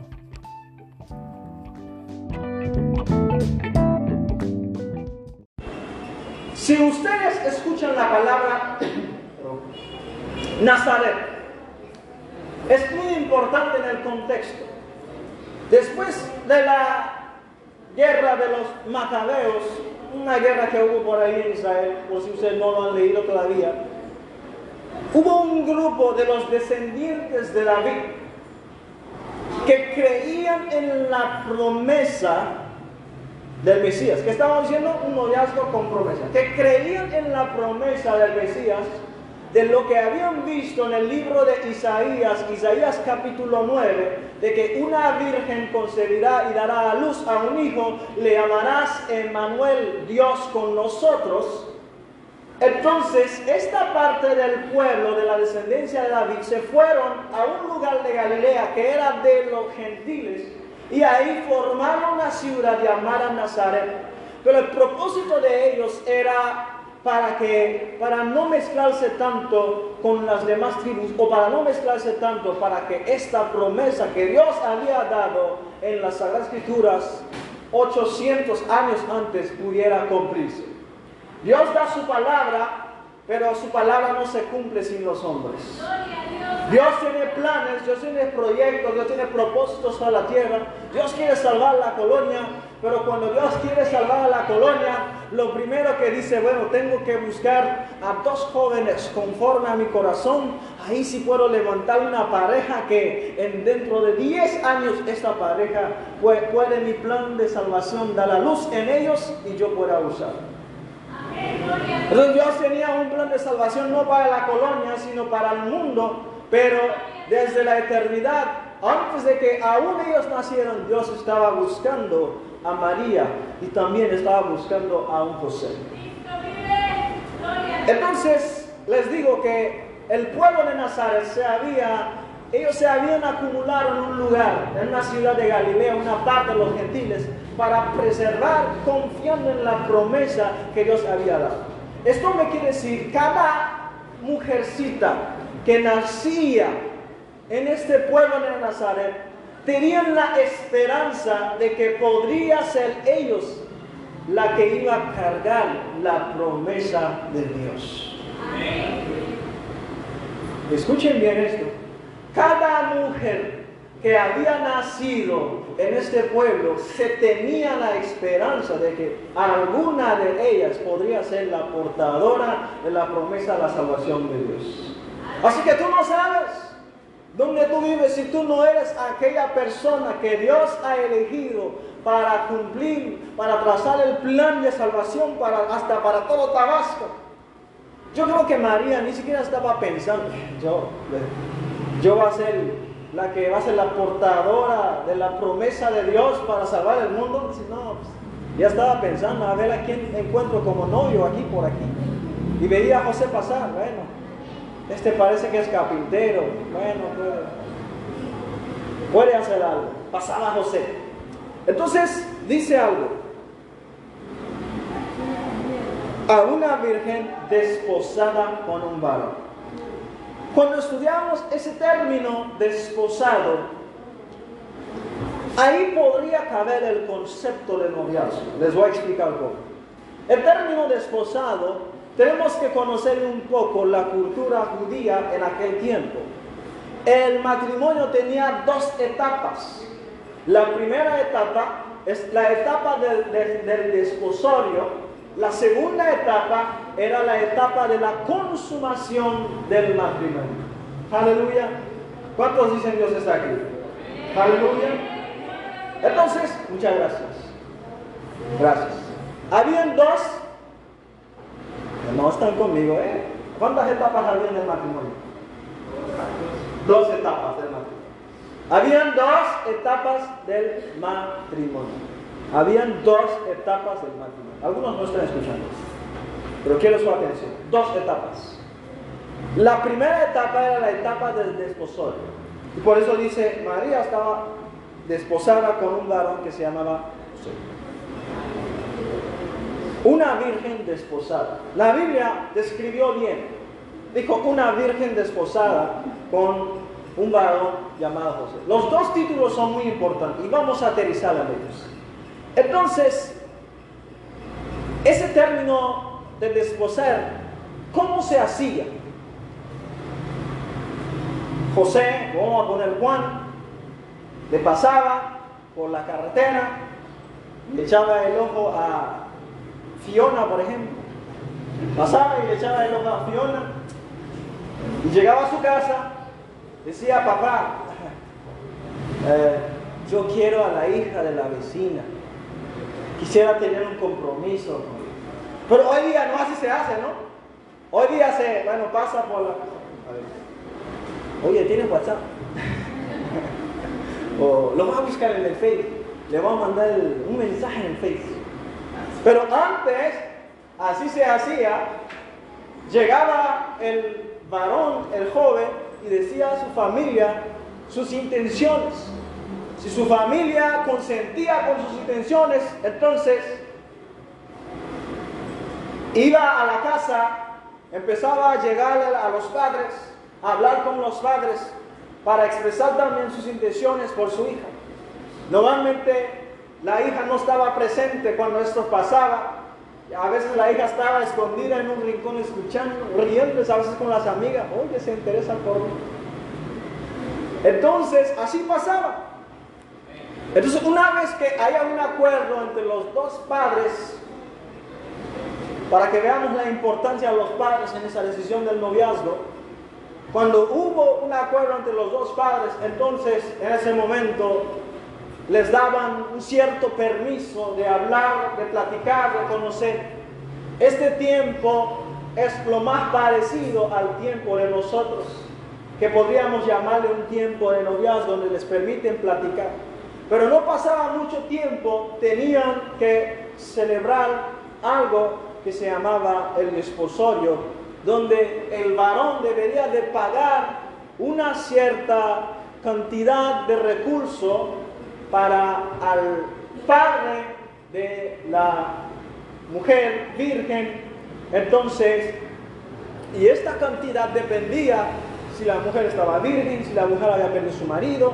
Ahí, ahí valoraban en esa sociedad esta, esta cantidad. Pero una vez que se da esa cantidad, se celebraba con una ceremonia donde hacían algo que se llama el kiddush, tomaban una copa de vino, el esposo y la esposa se la compartían, bueno, el novio y la novia se la compartían la, la, copa de vino y se daban un beso y después se iba el novio a trabajar, a preparar casa, a preparar lugar para donde iba a recibir la esposa para la segunda fase cuando de plano ya el matrimonio se iba a consumir. ¿Qué es la segunda fase del matrimonio? Es la consumación del matrimonio. La primera fase es el desposorio, cuando hay un compromiso. Así que desde esa perspectiva podemos nosotros definir qué es un noviazgo cristiano. El noviazgo cristiano no es como el noviazgo del mundo, porque en el mundo te dice, somos novios para divertir. Pues ya Carla ya tiene su novio y su novio, pues yo también quiero tener las mías. Así dicen las niñas. ¿Sí? Ya Roberto ya tiene su novia, yo también quiero tener la mía. No, hay un Roberto aquí. bueno, espera, espera. ¿Ah? Ángel, Ángel, ya tienes novio, no ya nada. ¿Ah? Ella ya tiene. Pues bueno, nada malo, nada más deben entender los términos de esto. Entonces, hermanos o jóvenes, el noviazgo cristiano no es el, novia, el mismo del noviazgo del mundo. El mundo se, el lema del mundo, nos noviamos para qué? Para divertirnos. Pero en la fe nos noviamos por un propósito de Dios nos noviamos para un compromiso. Esa es la palabra que más le teme a las jovencitas y los jóvenes. Para un compromiso. Entonces el noviazgo cristiano se basa en qué? Compromiso. Compromiso. Compromiso. Es un compromiso. Ahora, si tú no estás dispuesto para tener un compromiso y eres un cristiano, entonces no estás listo para tener un noviazgo. Algunos dicen, oye, lo metiste profundo, hermano. Si tú no estás listo para tener un compromiso, no eres listo para el noviazgo. ¿Ok? Entonces, vemos el concepto bíblico detrás de este momento donde la pareja, el hombre se va y pide la, mano a la, a, a la muchachita, a la jovencita, pero durante esta temporada, si por ejemplo se habían comprometido uno defraudar a otro andando con otra o otro, se le consideraba del mismo tamaño que el adulterio. Si durante este momento alguno haya ido con otro a cometer fornicación, se le consideraba del mismo tamaño como el adulterio, porque hay un compromiso. Este es el concepto bíblico de este pequeño momento que se llama el noviazgo. Ahora que entendemos que podemos encajar el noviazgo cristiano en la Biblia, ahora entramos en materia. ¿Me entendieron todo lo que les expliqué? De que hay dos temporadas del noviazgo en la Biblia es cuando se esposa, hay compromiso entre los padres, la novia acepta, porque qué tal si hay unos que se ponen de acuerdo con los padres y la novia ni siquiera lo, aceptó. ¿No? Sí, pasa eso en algunas sociedades donde eh, se ponen de acuerdo con los padres, pero nunca la, hija dio su aceptación. ¿Mm? Pero en esta temporada se toma un compromiso entre los padres, entre las dos personas y entre Dios. Porque desde aquel momento tanto la novia se compromete a ser fiel a Dios y a ser fiel al compromiso que hizo al hombre. Y retiene su palabra. Ni siquiera en este momento va a estar así andando con otros muchachos, se toma el tiempo. La novia está enfocada en el propósito de que tiene este ya es el hombre, ya no tengo que andar buscando por otras partes. Y también el novio, ya en este momento ya no es tiempo para andar con todas las chamacas del barrio hablando con ellas, sino es el momento ya tengo una sola persona en quien pensar, para quien pensar, es más, tienes trabajo porque tienes que ir a trabajar y preparar la casa donde van a vivir. Así que no hay tiempo para andar buscando a otros. ¿Sí? Así que vemos todo diferente del concepto del noviazgo mundano. El noviazgo mundano se novia, pero no hay compromiso. Dos días pasa un problema, se rompen las relaciones. Ahí tenemos muchas almas rotas. Luego los encontramos en la vida, sufrieron muchas decepciones. Algunos en un noviazgo son maltratados, pelean, se golpean y todo esto. Eso es lo que pasa en el mundo. Pero en la fe cristiana hay un compromiso, hay respeto y hay honra de lo que es tanto el hombre y tanto la mujer. Bueno, bueno, espero que no perdí a algunos de, de ustedes con eso del compromiso. Pensaban que hermano les iba a hablar. No, no, no, hermanos. Es compromiso. Si tú quieres aceptar, tener noviazgo es compromiso. Bien, hay dos términos que se mencionan para la mujer y un término que se menciona para el hombre. El término que se menciona para la mujer se hablaba de virgen. Les dije que este pueblo creían en la promesa de Dios. María no solamente se guardaba para José, María se guardaba para Dios. María se guardaba para Dios porque sabía María que había un propósito de parte de Dios la cual podría ella beneficiar este propósito porque Dios tiene un plan, Dios, traer la salvación a todo el mundo. Dios anda buscando a las muchachas vírgenes. María dice, he aquí Señor, yo me dispongo, yo me voy a cuidar. ¿Cuántos momentos pasó en la vida de María? Imagínese que María hubiera en algún momento caer en una tentación que le hubiera pasado. Entonces, promesa que era para María y va a ser para otra muchachita que sí se guardó. Entonces María se guardaba para quién? Para Dios, porque había un propósito y María creía en ese propósito. Para ser una novia hay que tener fe en las promesas de Dios. Eso me decía también que si María se guardaba para algo así, es que María leía la palabra de Dios. Ah, por ahí venía. María leía la palabra de Dios. Hoy día, con el avance de las redes sociales, de TikTok, de YouTube, de todas estas cosas que Facebook, por todas partes se nos pintan de que la apariencia exterior es lo mejor. Con que tú tienes una bonita cara, ah, te vistes súper bien, esto es suficiente. Pero olvidamos amueblar la mente. Olvidamos amueblar la mente con conocimiento de Dios. Y escúchenme bien jóvenes, no puedes perder más tu tiempo. El tiempo de noviazgo es para tres temporadas. Es un tiempo de decisión, es un tiempo de preparación y es un tiempo de observación. Si tú malgastas ese tiempo, cuando llegas a ser más grande, vas a lamentar, vas a recordar los tiempos pasados. Mire, oye, pasé toda mi juventud en TikTok. Bien podrías haber usado ese tiempo para amueblar tu mente del conocimiento de la palabra de Dios. Bien podrías haber usado ese tiempo, no solo para arreglar tu, tu mente de la palabra de Dios, para aprender alguna habilidad. Para hoy día la educación es gratis en internet, en YouTube. Hay canales que te enseñan hasta cómo cocinar, que te enseñan hasta cómo hacer cosas, que te enseñan hasta cómo poner tu negocio. Mujercita, los tiempos ya no son lo mismo.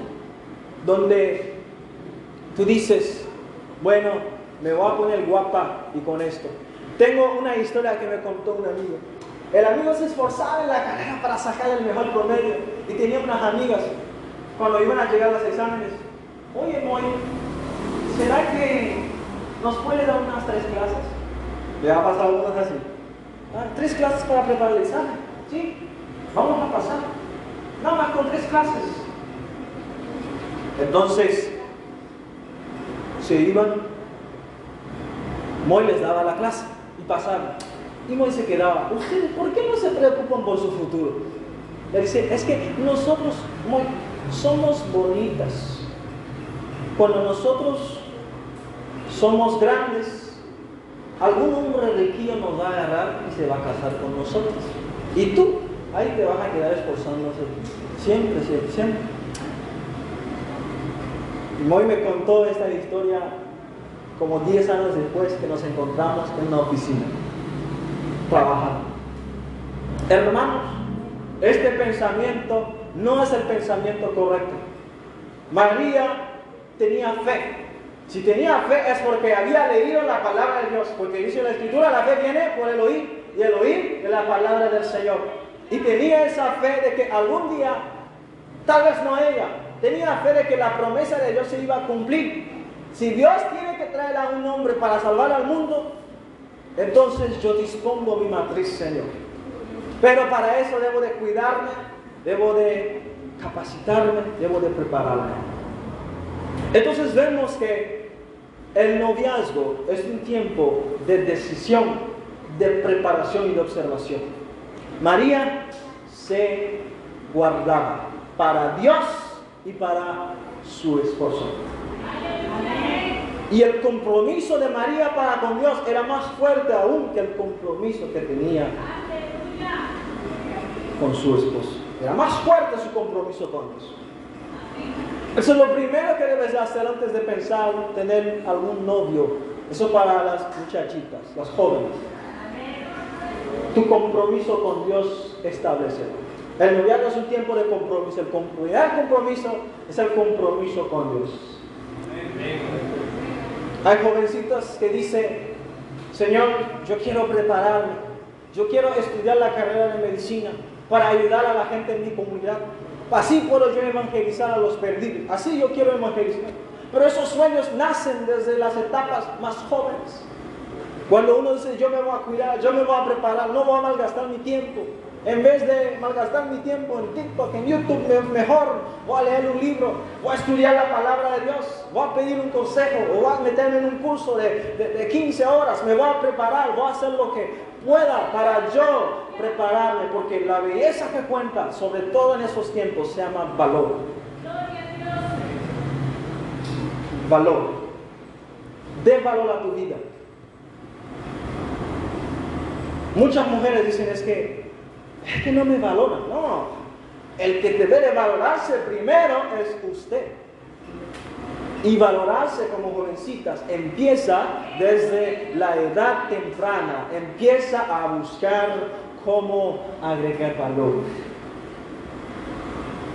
Estudia algo, desarrolla una habilidad. Hay muchos de aquí que tienen una capacidad para cantar. Desarrolla esa habilidad Ponle profesionalismo. Adora al Señor. Hay muchos que sí saben que me gusta la música.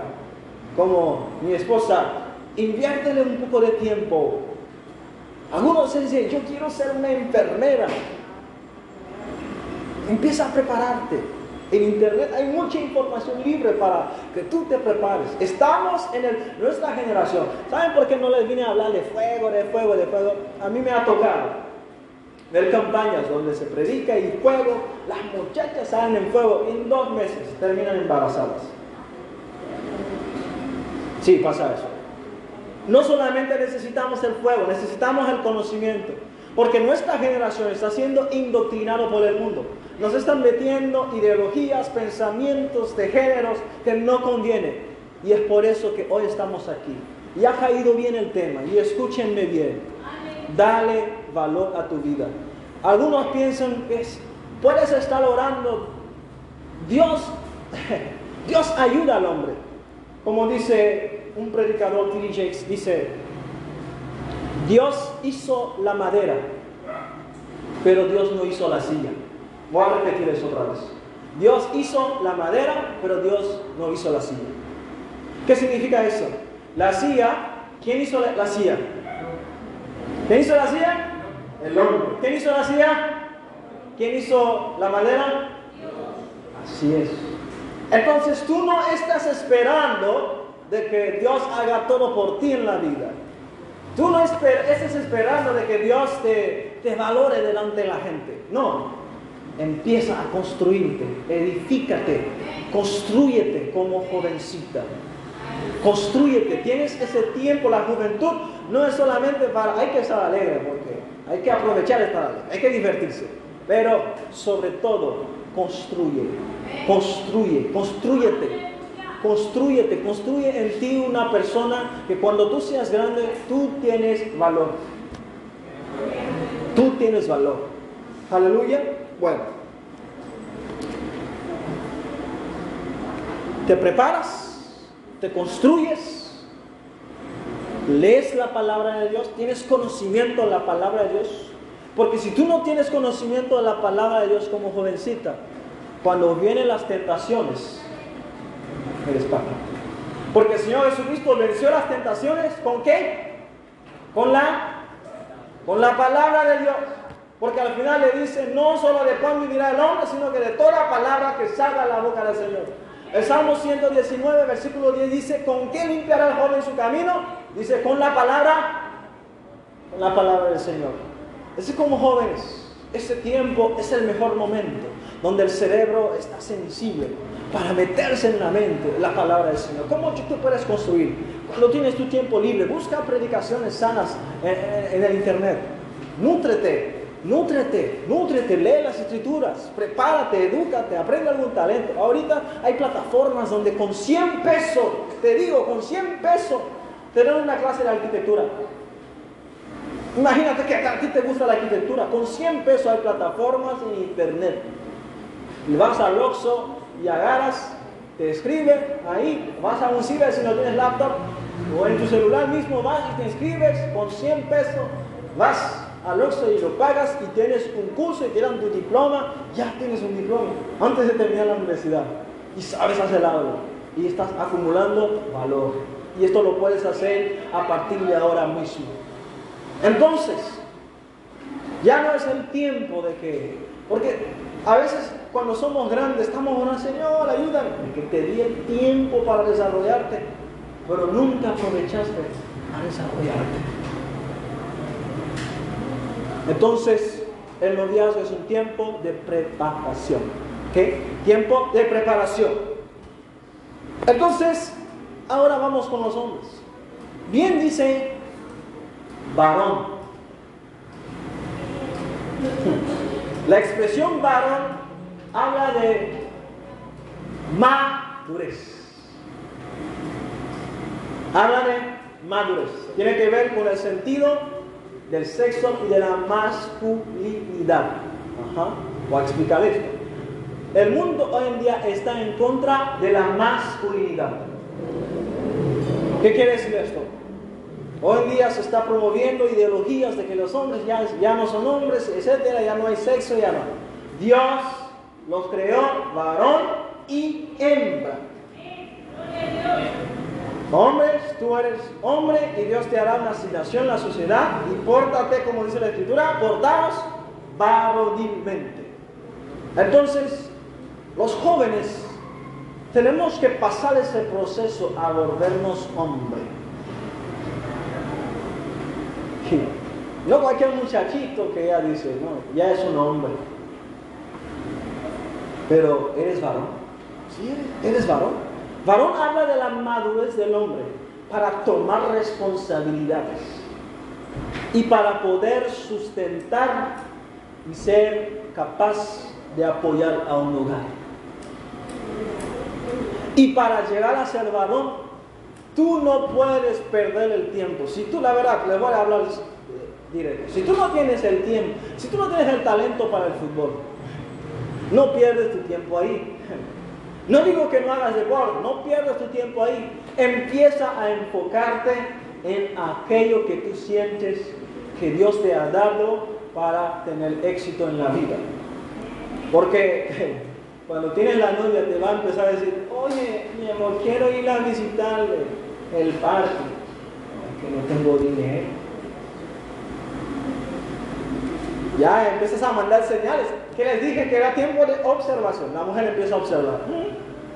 Como que la cosa va a ser un poco difícil por ahí, ¿no? Por la economía. Es hombre de Dios, busca a Dios cierto, ora, ayuna bastante, pero... Entonces es tiempo de empezar a construir un patrimonio como hombre. Empezar a ver por qué lado yo voy a lograr establecer mi vida económica. ¿Es importante la economía? Sí. Es importante. Lo que les estoy diciendo, muy difícilmente les van a decir. Muy difícilmente les van a decir. Porque les van a decir fuego, fuego, fuego de Dios. Pero luego pasaron 10 años y están en el mismo lugar de su vida. Tú como joven al hombre Dios le ha dado capacidad para sustentar un hogar. Y desde joven empieza a desarrollar este aspecto de generar recursos. Generar recursos. Debes de pensar en eso, generar recursos.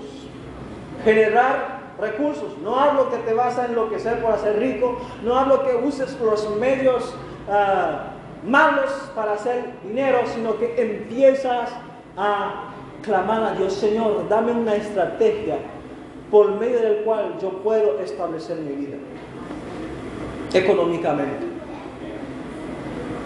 Y Dios no defrauda en esto. Si tú le pides a Dios dinero, se va a tardar en dártelo. Pero si le dices, Señor, dame una capacidad para poder generar dinero, sí te lo va a dar. Algunos dicen, eso no, hermano, no suena tan espiritual. La vida no es solamente espiritual. La vida no es solamente hablar en lenguas. En la vida hay cosas que pagar, hay, luego hay enfermedades, hay que mandar al hospital, luego hay circunstancias, hay que desplazarse. ¿Se necesita qué? Eh, no me están escuchando. ¿Se necesita qué? Se necesita dinero. Y muchas veces Dios nos dice, te di la oportunidad para que tú te prepararas, pero nunca aprovechaste para prepararte. Mientras tú eres joven, si estás estudiando una carrera, invierte tu tiempo en esa carrera. Es un tiempo donde tú sufres, ¿cierto? Sí, tú sufres económicamente cuando tú estudias. Tal vez tienes que estudiar y trabajar a tiempo, pero no te rindas.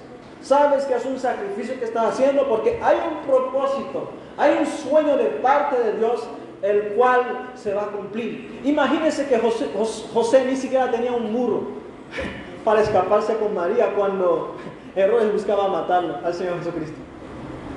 El Señor le dice a José, el ángel le apareció en sueño a José, le dice, Herodes busca, Herodes busca matar al niño. Ve a Egipto, pero Dios le dice, ahí tiene un muro. Dios no le, no le hizo el milagro de que le apareciera un muro.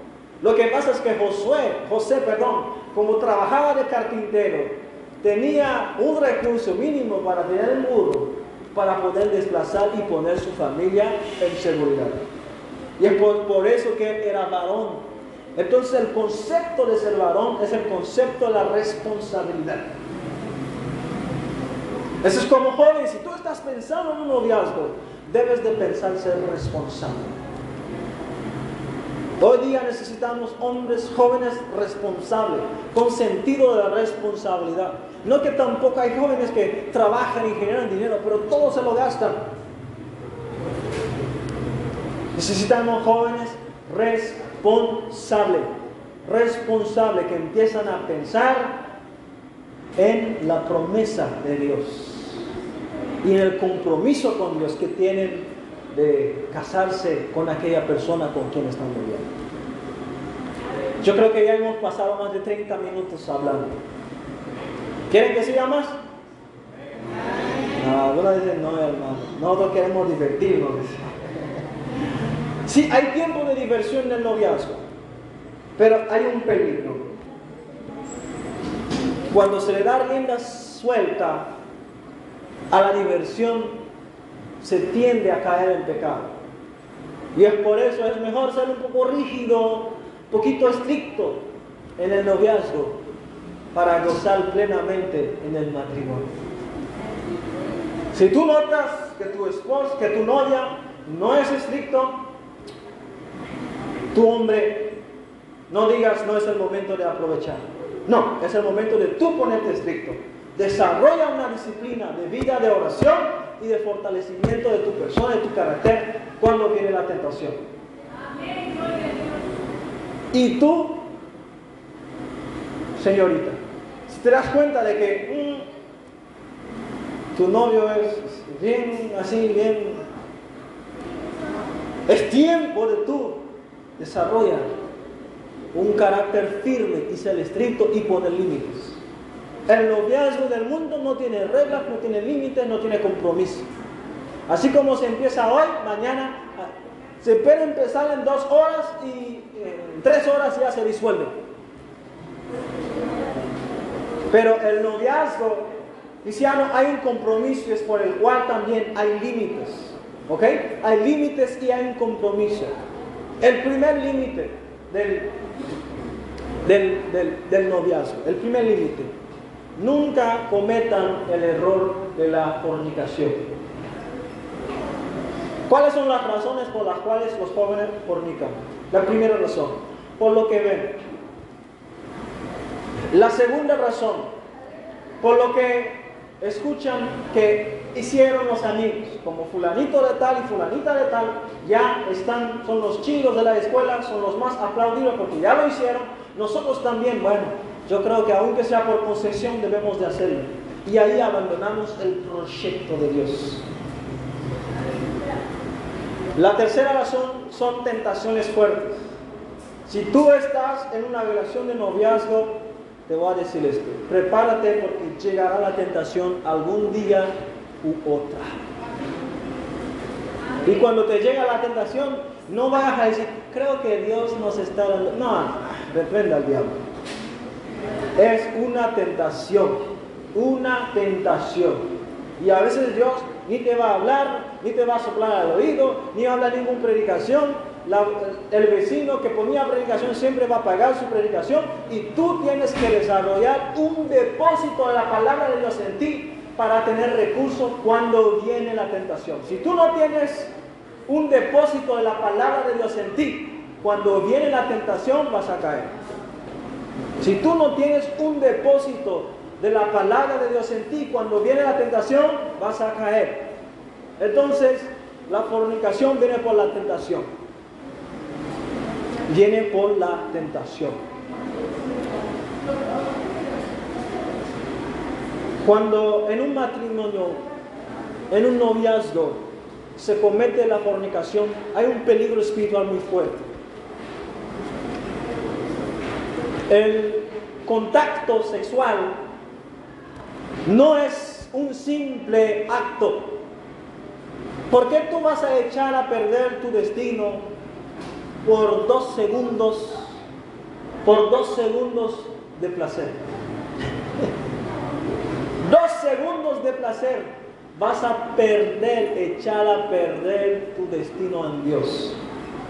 Porque muchos que caen en ese estado nunca se han podido levantar mentalmente. El enemigo en su conciencia les acusa, les acusa, les acusa, les acusa, nunca han podido levantarlo. Pero hay otro peligro. La relación sexual es una cuestión del alma. Cuando dos personas tienen contacto, sus almas se ligan. Y es por eso vemos que hay parejas que nunca Dios se unió, pero como ya cometieron el acto, no pueden separarse pelean, pelean, pelean, pelean, pelean, no pueden separarse, por lo más que la novia quiere deshacerse del muchacho, no se puede, porque ya cometió el acto. Así que no cometas ese, error, porque lo vas a cometer con alguien que no va a ser tu esposo. Ahora, algunos dicen, bueno hermanos, yo sí, yo sé, yo creo que este va a ser mi esposo. Ahora, ahí está el peligro también. La fornicación es una ley que se viola en el mundo espiritual. Cuando se viola, escúchenme bien, quiero silencio, porque quiero hablar de eso. Cuando se viola, muchos si hubieran conocido ese principio, si hubieran conocido ese principio, se ahorrarían muchos males a los 30, 40 años. Ahorita se te presenta en un placer pero a los 30, 45 años se te va a presentar en problemas para dar la luz, en problemas de enfermedades en la mujer, sí, en problemas de enfermedad en la mujer, en problemas de enfermedad del hombre, y este niño que puede nacer puede arriesgar morirse en el momento del, nacimiento, sí es cierto, sí es cierto. Me pasó una pareja que amaban a Dios, tiene un ministerio, tienen unción, para que eh, no, vayas en el, noviazgo diciendo, yo tengo unción, no puedo caer en fornicación. no, no, no, no, no, no, mi hermano. Hay que tener conocimiento de la palabra. No es que acabo de ayunar. No, no, no, no, no, no.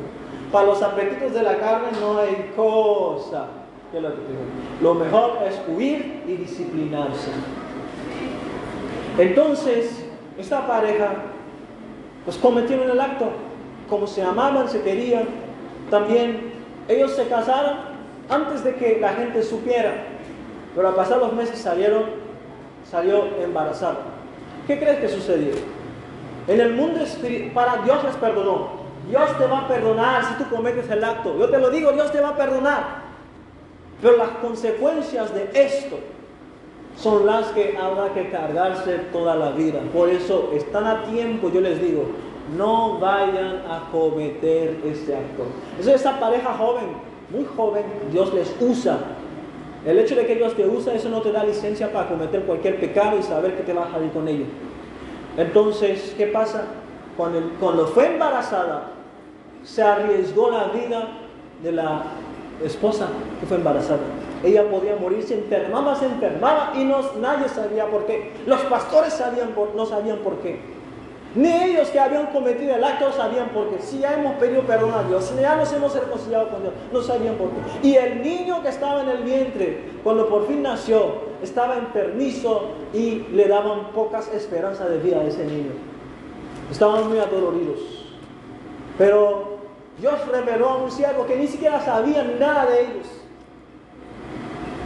Que ustedes se casaron cometieron el acto antes de casarse. Y desde aquel momento en el mundo espiritual el enemigo agarró permiso y derecho legal para quitar la vida de tu esposa y quitar la vida de tu niña. Cuando se supieron esto, se dieron cuenta de que las consecuencias que puede hacer esto. ¿Por qué les cuento esto? Para que no vayamos diciendo, sí, Dios me va a perdonar. Pero te digo que las consecuencias de esto son muy difíciles de revertir. Así que hoy día vemos a muchas jóvenes a temprana edad con enfermedades en partes delicadas de sus cuerpos. Y nos preguntamos, Señor, ¿por qué? Se le impone la mano, no se resuelve nada. Oramos, lo llevamos al médico, no se resuelve nada. Hay un problema. Cuidémonos de la sexualidad. Cuidémonos, cuidémonos, cuidémonos. Es la regla de oro para disfrutar el matrimonio. En serio, es la regla de oro para disfrutarlo. Yo sé que es un poco crudo decirlo así, pero yo sé que estoy haciendo mi trabajo. No vine a emocionales, pero yo sé que estoy haciendo mi trabajo. Les hablé de tres aspectos.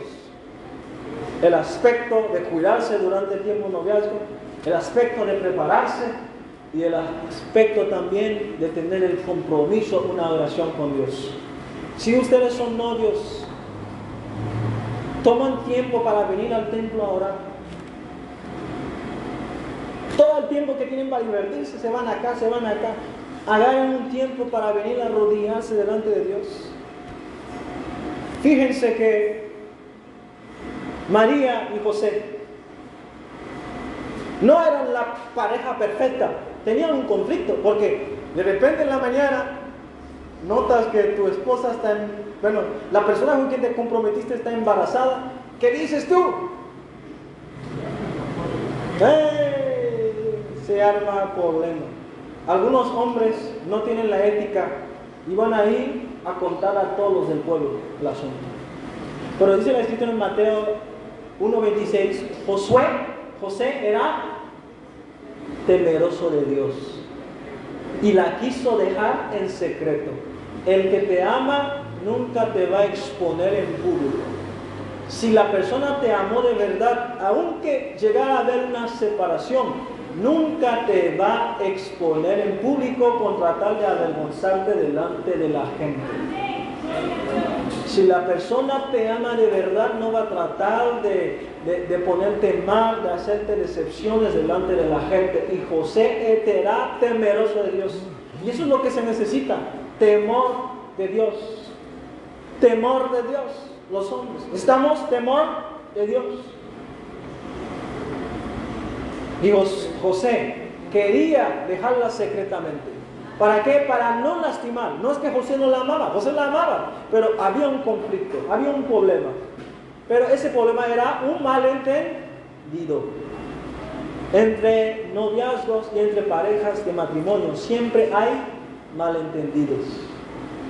Pero cuando hay malentendidos, alguien piensa algo a su modo y la otra persona piensa algo a su modo. ¿Qué error cometen las parejas de hoy? Bueno, este ya lo dejo ya.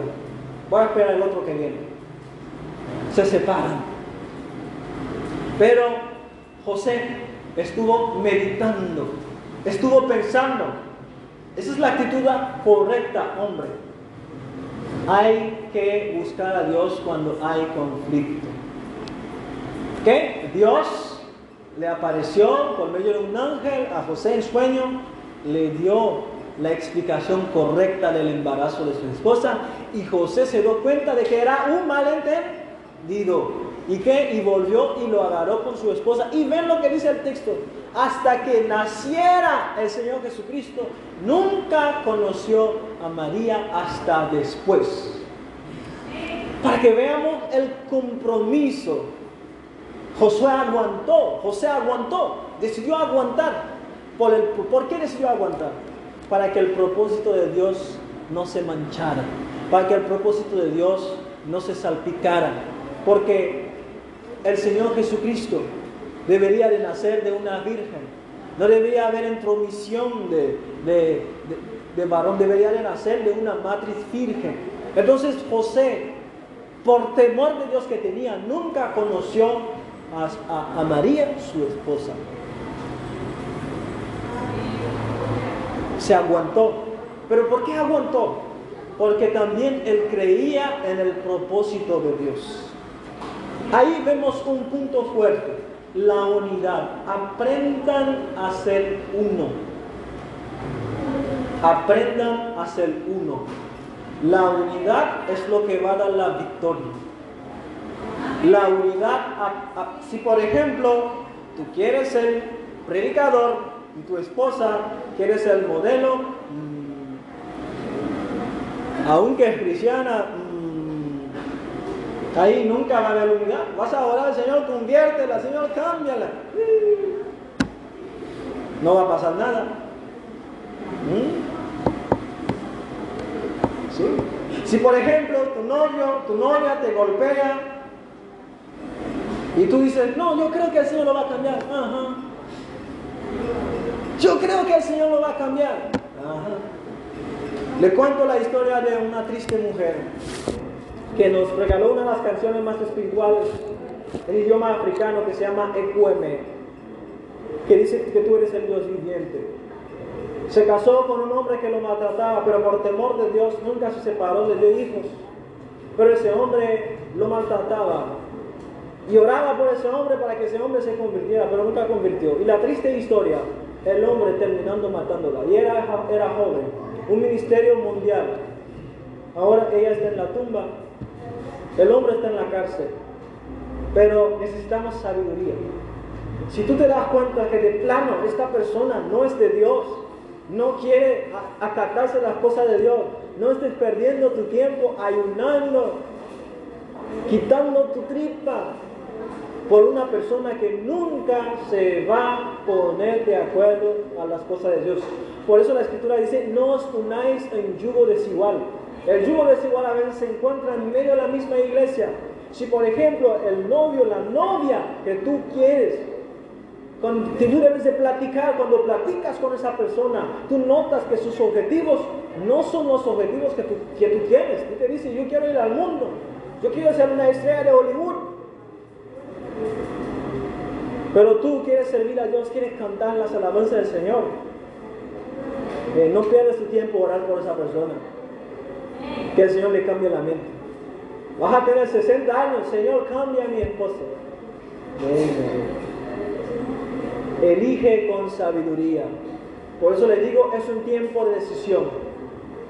Otra razón también que impide la unidad, algunos dicen, yo me voy a casar porque yo sé que esa persona me va a hacer rico o me va a mantener. No.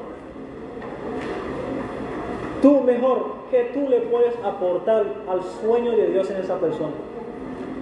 ¿Qué puedes aportar al sueño de Dios en esa persona? Si la persona es cantante, ¿cómo tú le puedes ayudar en su ministerio? Que tú puedes aportar y viceversa. Cada uno de pensar en qué le puedes dar a la persona con, con quien vas a estar, no qué vas a agarrar. ¿Qué puedes dar? Porque el amor consiste en dar. El amor se demuestra en dar. Tanto que el Padre nos demostró su amor en que nos dio su Hijo unigénito para que todo aquel que en él crea tenga vida eterna y no se pierda. Este es el gran amor. El amor se demuestra en dar. Entonces, hablé un poco de todo, pero resumo. Sí es necesario tener un tiempo de noviazgo porque en el noviazgo se observa. Porque qué tal tú dices, no quiero tener un tiempo de noviazgo, nada más lo veo y me caso. Y nunca observaste nada y te metiste en un lío, como dicen los dominicanos, que nunca puedes soltarte. Es un tiempo para observar.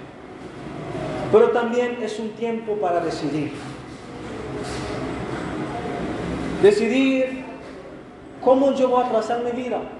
¿Será que la carrera que estoy estudiando es la correcta para mí? ¿O será que a mí me van más los negocios? ¿Será que a mí me van más algunas cosas que otras? Ahí uno va a empezar a forjar su pensamiento en lo que quiere hacer en la vida. Porque es un compromiso. Dios te va a regalar un sueño, un propósito que Él quiere cumplir y quiere usar tu familia que se va pronto a formar. La familia es la institución de Dios donde Dios usa y hace cumplir sus propósitos en la tierra. Si hay un ministerio que Dios está usando es porque hay una familia detrás. Detrás de los pastores aquí son una familia. Dios los agarró desde niños, ni siquiera ellos sabían. Ah, bueno. Pero Dios ya tenía un ojo en ellos, sin que ellos supieran, pero Dios les unió y Dios les estableció. Así que así como ustedes están aquí, ¿quién sabe si de entre ustedes Dios ya tiene una pareja, una persona que está pensando usar para su reino? No solamente en el ministerio, hoy en día necesitamos mucha labor social. Dios puede usar a uno de ustedes para ser una, una médica, una enfermera, una doctora, que Dios use para la sociedad. Dios puede usar a alguno de ustedes para ser una contadora que nos ayude con las finanzas. Dios puede usar a cualquiera de ustedes para ser un ingeniero que nos va a ayudar a construir templos. Dios puede usar a algunos de ustedes que tengan un negocio próspero para bendecir a la iglesia, para bendecir a sus pastores. Pero esos sueños se nacen desde pequeño y Dios usa vasos de honra. Y cuando tú honras a Dios, Él te va a honrar. Si tú honras a Dios en el noviazgo, cuando tú te casas, tu matrimonio será de honra. Yo honro a los que me honran. Entonces, en esta noche, jóvenes ya han recibido la palabra, ya han escuchado. Algunos de ustedes tienen ya una persona en quien están pensando. Algunos de ustedes tienen una persona en quien están dudando. Algunos de ustedes ya tienen una persona con quien están comprometidos. Y algunos de ustedes no tienen. Porque sucede esto, de que algunas personas hay cosas espirituales sobre sus vidas, por lo más que buscan novios, novias, nunca les llega a uno. Y yo quiero orar por esas personas también. Aunque todos te pasaron, nunca te vieron, hoy Dios va a hacer que ya, ahora tú empiezas a ser visible ante los ojos de los hombres. Sí, porque hay jovencitos, jovencitas que la edad ya les alcanza, pero nunca nadie se ha fijado en ellos. Y siempre están solos y están solas. Y ya están en la edad para esto, pero no tienen. Dios quiere fijar sus ojos en ti. Y si ha tardado tanto, es porque quiere traerte a alguien de bien. Pero también para todos los jóvenes yo quisiera orar por ustedes. ¿Cuántos noviazgos hay aquí? Sin pena. No hay ninguno. Ahora sí, como les dije, era compromiso, ya, ya no hay. ¿Cuántos, ah? ¿Cuántos tienen novios aquí? ¿Cuántos tienen novios? Sean sinceros. Sin pena, sin pena, nadie les va a juzgar. Al contrario, se están presentando delante de Dios. ¿Y cuántos tienen novias? Usted tiene novia. Usted tiene novia. Bueno, vamos a orar por ellos. ¿Y cuántos están pensando tener novios o novias? ¿Cuántos están dudando todavía? Bueno, parece que no hay nadie. ¿Qué? Tú eres malo. Eso es malo. Bueno, vamos a orar. Quisiera orar por algunos de ustedes, sobre todo para los que ya tienen novios. Que sepan que es un tiempo de compromiso. Como nos dijeron que es una conferencia, normalmente una conferencia tarda una hora y media. Y después hay preguntas. Les dejo preguntar, pero yo creo que el tiempo ya se nos acabó. Tenía cosas que decir, ya las dije. Pero quiero orar por ustedes. Pero quiero que ustedes oren. Quiero que ustedes oren. Tal vez necesitan la intervención de Dios en el noviazgo. A veces algunos están lastimados en el noviazgo. A veces algunos vienen de un noviazgo donde fueron lastimados emocionalmente y no logran reconstruirse emocionalmente como persona. Y tienen un sentimiento de rechazo. Dios también quiere sanar tu corazón. A veces también viviste, conociste una persona que de plano esta persona te dejó el corazón en roto. A veces nos topamos con malas personas. Dios también quiere sanar tu corazón. No vayas a entrar en otra relación con un corazón roto, sino vas a reproducir el mismo, las mismas cosas. Dios quiere sanar los corazones. O también puede haber algunos de ustedes que sienten que han fallado al Señor y están pidiendo, Señor, yo quiero una nueva oportunidad. Quiero reconstruirme. Quiero ser esta persona que tú dignares y que tú mires y que tú me cuides, Señor. O tal vez tú estás pidiendo, Señor, quiero que sea la persona correcta. Sí, Señor, yo quiero que sea la persona correcta. Yo quiero que algunos jóvenes pasen por adelante, algunos que quieren oración, yo quiero orar por ustedes. Yo quiero orar también por algunos que están batallando con la escuela, porque todo eso hace parte de, la temporada de, noviazgo. Están batallando. ¿Cuántos aquí están en, la, universidad?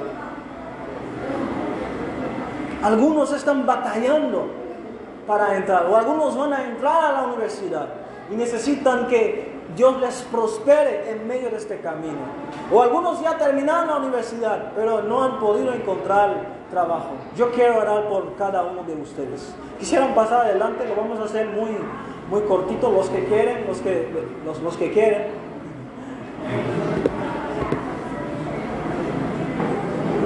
Los que quieren, saben que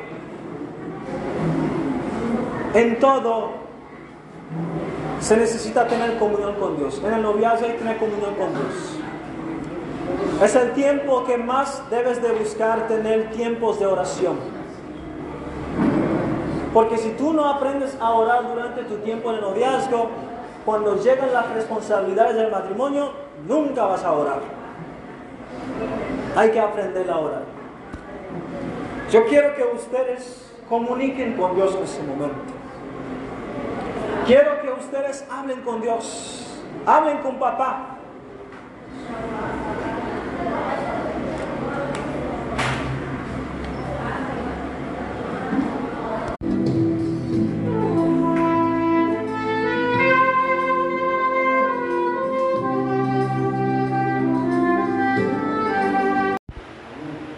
Esta predicación yo lo voy a grabar el audio, va a estar en nuestra página de YouTube. Cuando usted lo quiere volver a escuchar para aprender los principios que vamos a mencionar ahí, ahí va a estar registrado. Usted puede, se llama Limits Griffiths, porque en vez de buscar memes en YouTube, gente que vaya jugando en YouTube, usted pone una predicación ahí de Griffiths, ahí le van a aparecer las predicaciones. Usted puede edificarse en su casa trabajando, haciendo la las cosas del hogar, pero escuchando la palabra del Señor. Números 23 del 21 al 23. No leo el 20 porque después de leer todo eso vamos a leer el 20. Leo. No ha notado iniquidad en Jacob ni ha visto perversidad en Israel.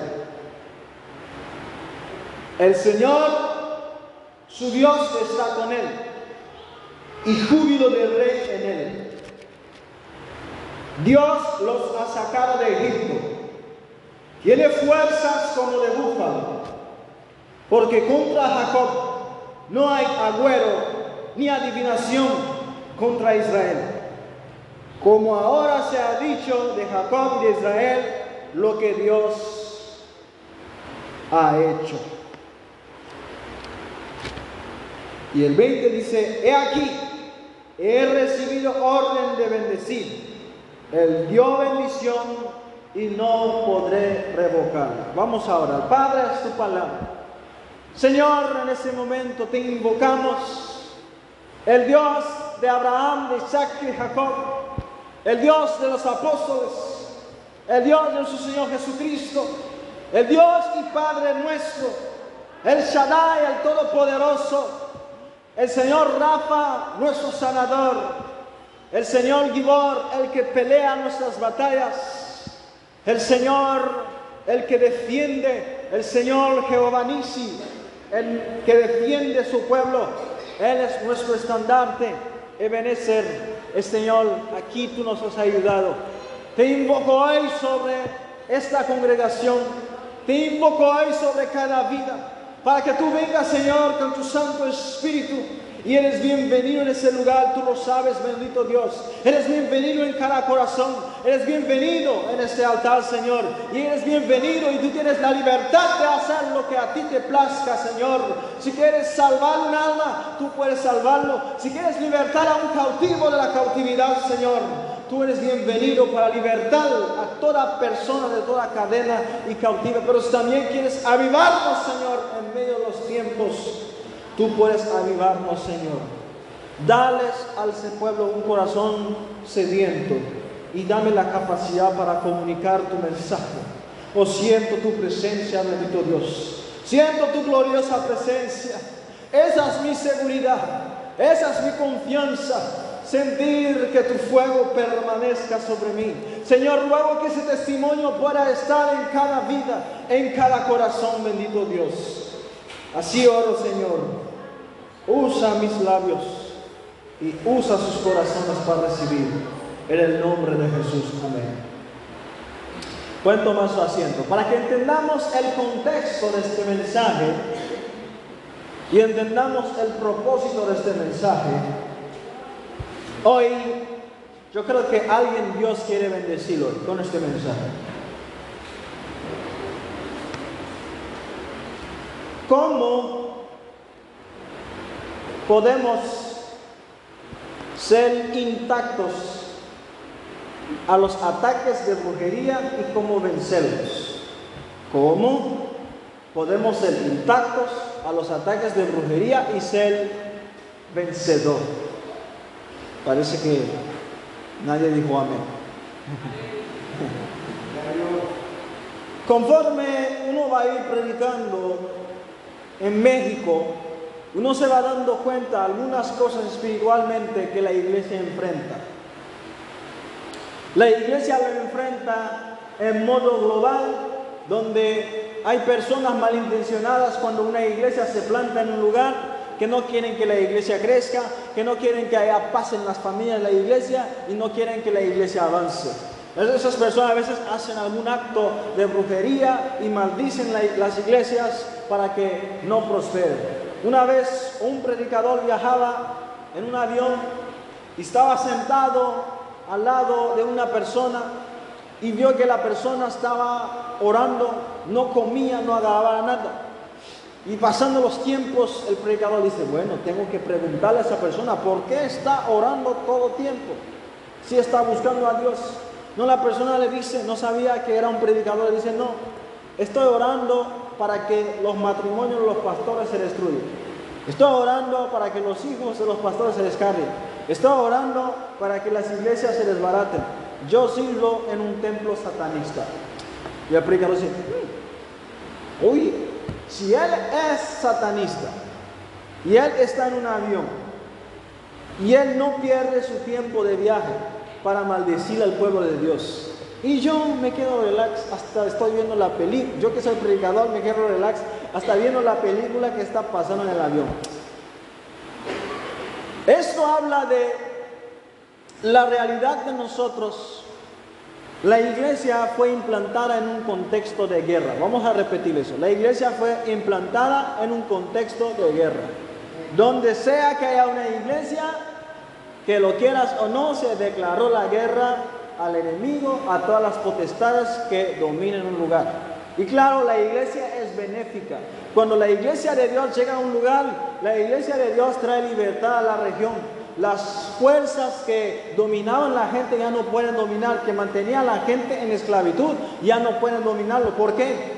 Aunque ves que la gente nos llega, pero cuando hay una iglesia en un lugar, el enemigo no puede hacer tantos daños como lo puede hacer. Si quería matar 10, va a poder matar uno nada más porque hay una iglesia en un lugar. La importancia de la iglesia es, es muy fuerte. Hoy en día la gente quiere desaparecer la iglesia, pero no saben que la iglesia es lo que preserva la sociedad porque somos la sal de la tierra y la sal es lo que preserva. Antes, como conservaban la carne? Cuando no tenían refrigerador, le ponían sal y la sal conservaba la carne. La iglesia es lo que conserva la sociedad. ¿Por qué no hay tanta violencia? Es porque aún hay una iglesia orando. La gente dice, no, la gente que no cree en Dios dice, no, la iglesia no sirve. Allá nada más te toman tu dinero. Así dicen. No, pero la iglesia sirve. La iglesia es columna y baluarte de la verdad. En todo el mundo hay mentiras, hay engaños por todas partes, pero en la iglesia la verdad, la verdad, la única que prevalece, se predica. Hermanos, la iglesia es importante en una sociedad. Aunque los vecinos no llegan, ellos están recibiendo beneficios de esto. Sí, están recibiendo beneficios de sus oraciones que ustedes hacen. Y por eso el enemigo va a hacer todo para amedrentar, para perturbar, para hacer que algunos desierten y para desanimar. Pero es tiempo de levantarse y decir, vamos a pelear la causa de Dios. El Señor, la iglesia se fundó en un contexto de guerra. ¿Por qué lo dijo en un contexto de guerra? Antes de que el Señor, o después de que el Señor se transfiguró, le, preguntó a Pedro, ¿quién dice que soy? Pedro empezó a decir, la gente dice que tú eres Elías. Pero Pedro captó la revelación del corazón de Dios y dice, tú eres el Hijo de Dios, el Mesías, el que había de venir. Entonces, el Señor le dice, eso no te lo reveló ni carne ni sangre, sino que el Padre Celestial te lo ha revelado. Pero ahí dice una declaración, yo edificaré mi iglesia y las puertas del infierno no prevalecerán contra la iglesia. Así que el que está en la iglesia hay una guerra, cierto, pero no podrán derrotar la iglesia. Podrán hacer lo que sea que quieran, pero no se podrá derrotar la iglesia. Así que estamos en el lugar seguro, tenemos una victoria segura. Pero ¿qué pasa cuando ignoramos esta realidad? Andamos en las derrotas. Ahora vamos al texto. ¿Qué estaba aconteciendo? La iglesia del Antiguo Testamento, de más de 3 millones de gente, que era el pueblo de Israel, el pueblo escogido por Dios, un pueblo que Dios había escogido para ser gente santa, una nación de reyes y de sacerdotes, y Dios les había sacado del mundo y les decía, yo quiero hacer de ustedes un pueblo especial. Hermanos, Dios podía haber elegido cualquier otro pueblo, pero se fijió en el pueblo más pequeño en aquel tiempo, que era el pueblo de Israel, se lo dice en Deuteronomio capítulo 8. No te elegí porque tú eras mejor, sino que porque tú eras el más pobre. Yo te vi desnudo y yo te escogí. Entonces, Dios escogió al pueblo de Israel, santificó a ese pueblo, lo purificó y lo mandó al desierto, habló a su corazón, le dio su palabra, le dio ordenanzas, le dio ley de santidad. Pero ese pueblo tenía una promesa. ¿Cuál era la promesa? La promesa era lo que se llamamos, valga la redundancia, la tierra prometida.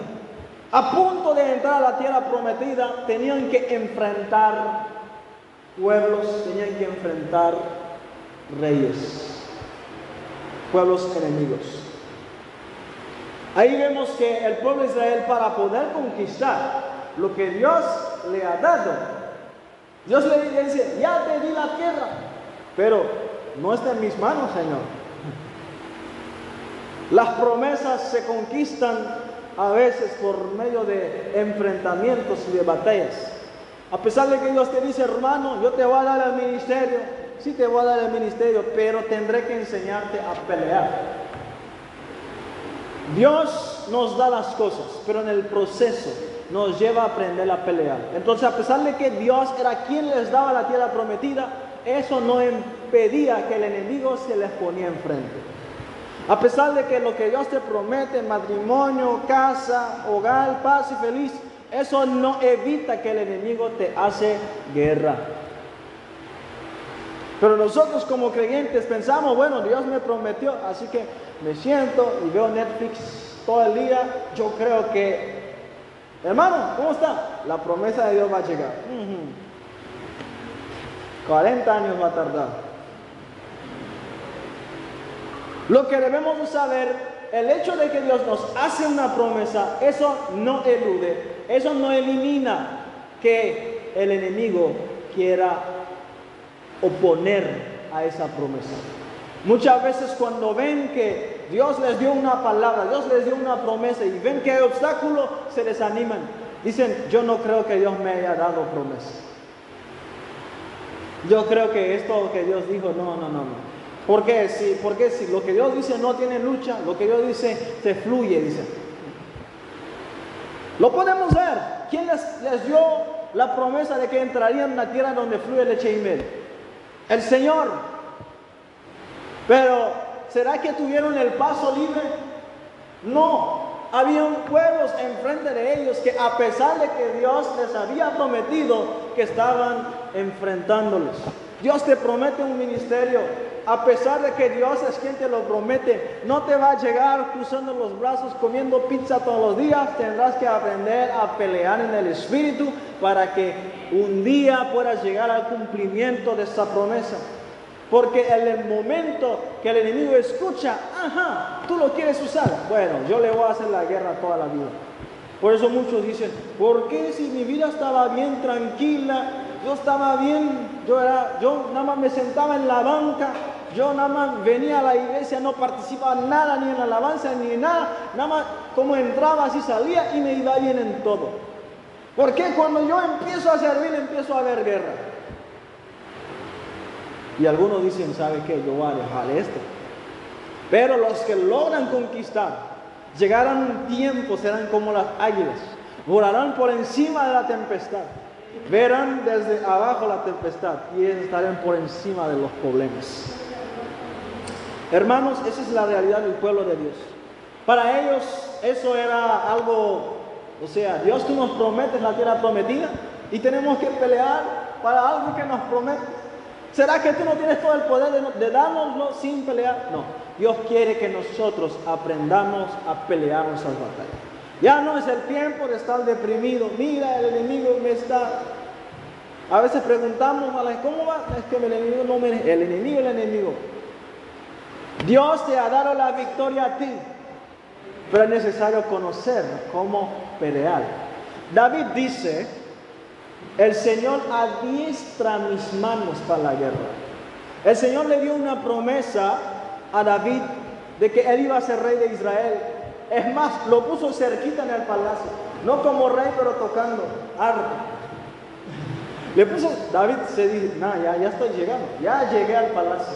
Pero esta vez que llegó David era para servir y tuvo que salir al palacio para poder conquistarlo por fuerza. ¿Por qué hay que pelear? Porque Dios entiende. La primera vez que le dio al hombre algo gratis, el hombre lo echó a perder y todos estamos sufriendo la consecuencia. Cuando Dios le puso a Adán en el jardín del Edén con todo lo que necesitaba para la prosperidad, para que viviera feliz, sin necesidad, sin preocupación de nada, el proyecto se echó a perder. Entonces, ¿qué hace Dios? Dice, bueno, ya no les voy a poner en un jardín, les voy a poner en un desierto. Porque Dios ha entendido que el hombre, si le das todo, va a echar a perder el plan. Pero si le pones un poquito de dificultad, ahí se esfuerza para pelear, para guerrear, para conquistar y alcanzar las promesas de Dios. Entonces Dios le puso al pueblo de Israel, no en un jardín, le puso en un desierto para empezar el proyecto del plan de salvación. Pero tenían que enfrentar enemigos. Enfrentaron a Og, rey de Basán, lo vencieron. Salieron de Egipto peleando. Pero ahora se toparon con un pueblo inteligente, el pueblo de Moab. Este pueblo había conquistado sobre los demás pueblos, habían obtenido victoria. Viendo que se acerca a Israel, dijeron, ¡eh! Viene un pueblo. Parece que este pueblo no es sencillo. Este pueblo parece que Dios tiene una fuerza mayor peleando con, con ellos. Dios está peleando a favor de ellos. No, esta hermanita, eh, el enemigo, no, no podemos meternos con su familia. Parece que Dios está peleando con ella. Entonces se dio cuenta Moab de esto. Dice, necesitamos usar la hechicería, la brujería para debilitarlo y para atacarlo. Entonces llamó un tal profeta llamado Balaam, le dice Balaam, ven y maldíceme a este pueblo. Llamó a Balaam para maldecir al pueblo. En otras palabras, para echarle mala suerte, pronunciarle palabras negativas para destruir su vida. El mundo espiritual es una batalla de palabras. Es una batalla de palabras. El brujo no, para hacerte daño tiene que hablar sobre ti, tiene que maldecirte, tiene que decir palabras negativas sobre ti. Así como también nosotros la palabra es la que también transforma, la palabra de Dios. Así que es una batalla de palabras, es una lucha de palabras. Tú debes saber y conocer la palabra de Dios para tener victoria en el mundo espiritual. Así dice el Señor. El Señor dice, así está escrito, dice. Con eso obtuvo la victoria. Y así fue dicho. No solamente de pan vivirá el hombre, sino de toda palabra que sale de la boca del Señor. ¿Están conmigo? Entonces, el mundo espiritual es una batalla de palabras. El pueblo de Moab entendía eso. Si lo podemos maldecir al pueblo, entonces podemos nosotros tener victoria. Moab dice, yo voy a pelear con ese pueblo, pero no voy a pelear solamente con hacha, con pistolas, con machete, sino que voy a pelear con las fuerzas espirituales del diablo. Y nosotros, como creyentes, queremos pelear en la carne. Necesitamos saber que nuestras luchas no es contra ni sangre, no es ni contra ni carne, sino contra huestes de maldades en las regiones celestes. Si sabemos este pasaje, pero no lo sabemos aplicar. Cuando hay una iglesia en un lugar, de inmediatamente hay espíritus que quieren que esta iglesia no crezca, que esa iglesia no avance, que se desanime el pastor que le vamos a causar problema en la finanza al pastor para que se desanime y se vaya y dice, no, esto no me está bendiciendo y se vaya. Que pasen cosas en su familia. Así, hermanos, pasan cosas. Y por eso cuando veo usted que un hombre de Dios está pasando un momento de crisis, no seas tú la primera persona en levantar tu dedo en criticarlo. Nosotros como creyentes tenemos esto. Cuando vemos que un hombre tiene problemas en su familia, está pasando un momento de crisis, y nosotros empezamos a criticar, a decir, este hombre, mira, ¿cómo está? ¿Cómo está su vida? ¿Cómo está su familia? No, en lugar de orar por este hombre, pero empezamos a criticar. Es tiempo de orar porque tú no sabes con qué espíritu está enfrentándose ese hombre de Dios, qué batalla está teniendo ese hombre de Dios. En vez de criticar mejor, Señor, necesita oración. Yo voy a orar por él, porque esto no se lucha ni con fuerza, no es con ejército, sino con el Espíritu, ha dicho el Señor los ejércitos. Entonces llamaron a un profeta que parece que servía a en algún tiempo, pero por el dinero se había pervertido ese profeta. Se había pervertido, pero estaba en el lado malo, usando hechicería, usando adivinación para poder maldecir al pueblo de Dios. Maldecir al pueblo de Dios. ¿Cómo afecta los brujos a las iglesias? ¿Qué es? ¿Cuál es? ¿Cómo pelean ellos? Con maldiciones. Ellos lanzan maldiciones. Usan la boca, hablan toda cosa de blasfemos contra la iglesia. ¿Cómo afectan a los creyentes? Empiezan a maldecir los órganos de los creyentes, su salud. Así hacen, maldicen usan la boca para maldecir. Pero nosotros no levantamos, nos acostamos, no decimos nada, no oramos nada y nos vamos y así vamos avanzando en la vida. Y algunos dicen, es que me va bien en la vida, no tengo que hacer nada. Hasta que el momento que llega alguna situación, ahora sí empiezan a, a tambalear. Entonces, hermano, muchas gracias. Satanás usó el pueblo de Moab para pelear contra la iglesia, pero querían pelear usando la hechicería y la brujería. ¿Por qué no funcionó la brujería? ¿Por qué no funcionó la hechicería? Pablo menciona que en 1 Corintios capítulo 10 dice que estas cosas que fueron escritas, sobre todo en el libro de números, fueron escritos para enseñanza de nosotros. Y ese es el fundamento bíblico por el cual estamos trayendo esta enseñanza. El libro de números es un libro que está muy relacionado con el libro de Corintios, donde se trae muchos principios, donde hay muchas correcciones de Dios. Y en este, esta carta hacia los Corintios, Pablo les dice, esos libros del Antiguo Testamento fueron escritos para enseñanza de, nosotros, para que nosotros aprendamos de sus errores y también de sus puntos fuertes y para que no volvamos a caer en ellos. ¿Será que estamos aprendiendo ese pasaje? Hermanos, vino Balaam para maldecir al pueblo de Dios. Para maldecir. ¿Cómo iba a maldecir? Tal vez iba a decir que se enfermen todos los soldados. ¿Sí?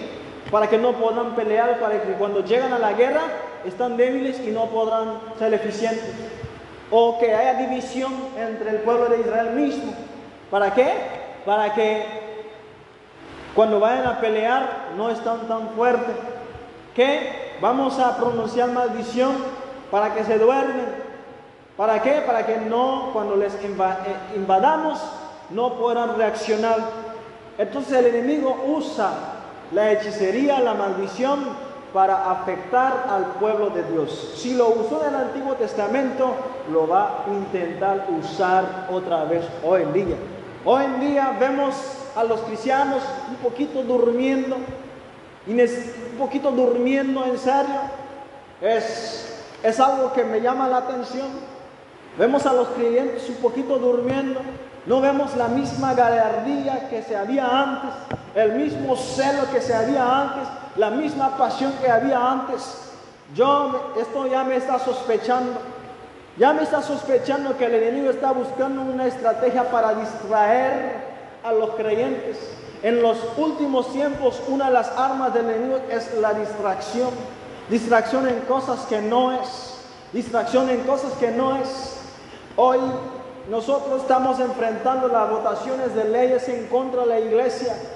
Estas cosas están pasando. No solamente con huelga se va a resolver. Esto es asunto espiritual. El enemigo está haciendo esa guerra espiritualmente. ¿Sabes cómo están votando las leyes del matrimonio gay? El enemigo tiene gente en la cabecera desde Estados Unidos que están financiando, esa gente son adoradores de Satanás. Ellos financian a candidatos políticos para que ocupan los puestos en los parlamentos, para que cuando ellos puedan votar leyes que están en contra de la iglesia, para que la iglesia deje de funcionar, Así que cuando la iglesia, alguien dice yo soy gay quiero casarme, y la iglesia no podrá decir nada y llegar a silenciarnos en la sociedad. Pero dice la escritura, yo edificaré mi iglesia y las puertas del Hades no puede prevalecer contra ellos.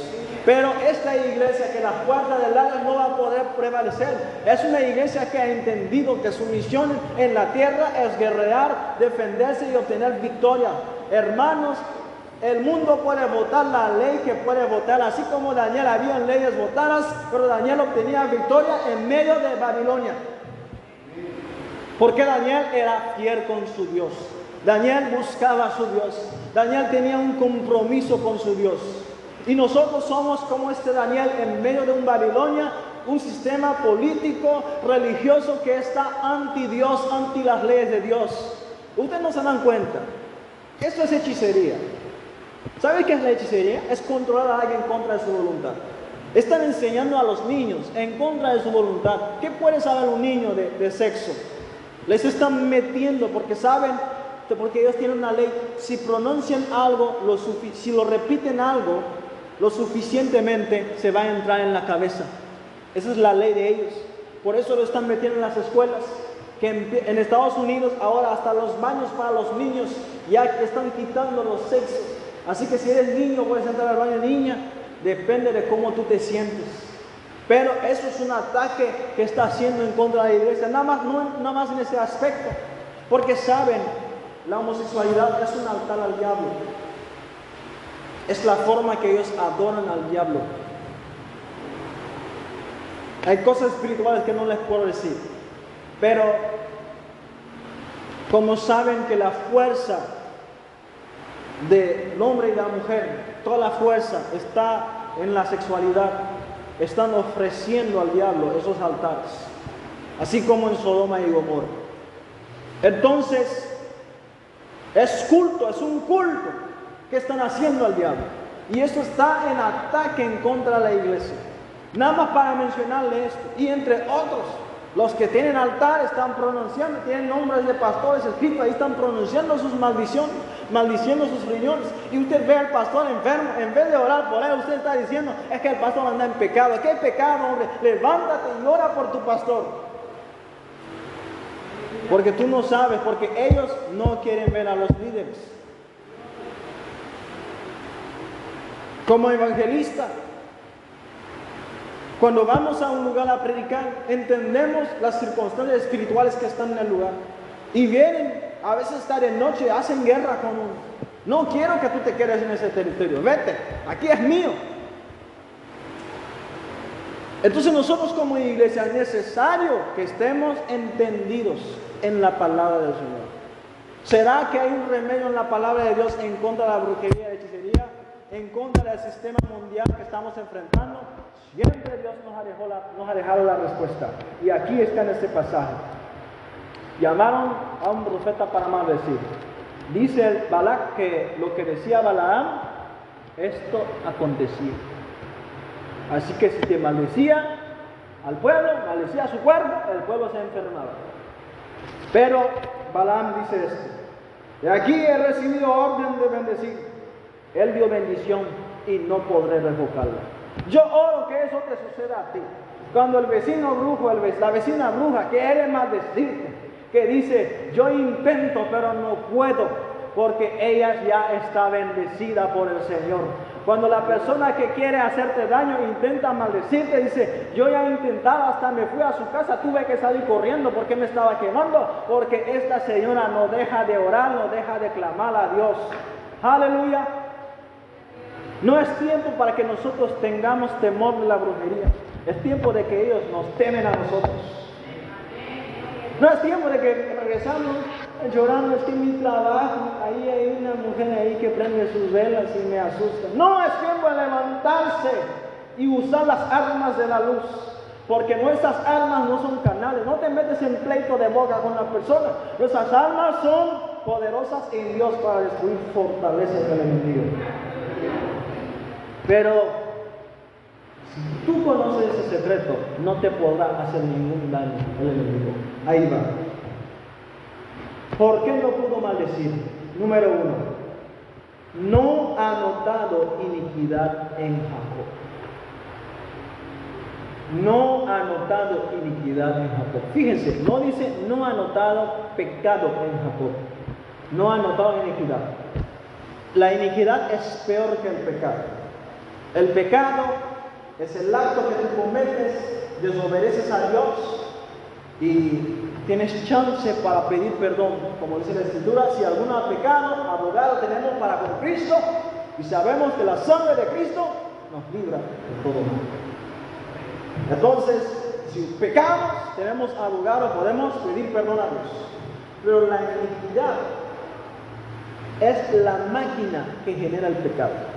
A pesar de que la persona quiere obedecer a Dios, está en la iglesia, pero la persona deja que la concupiscencia le lleve.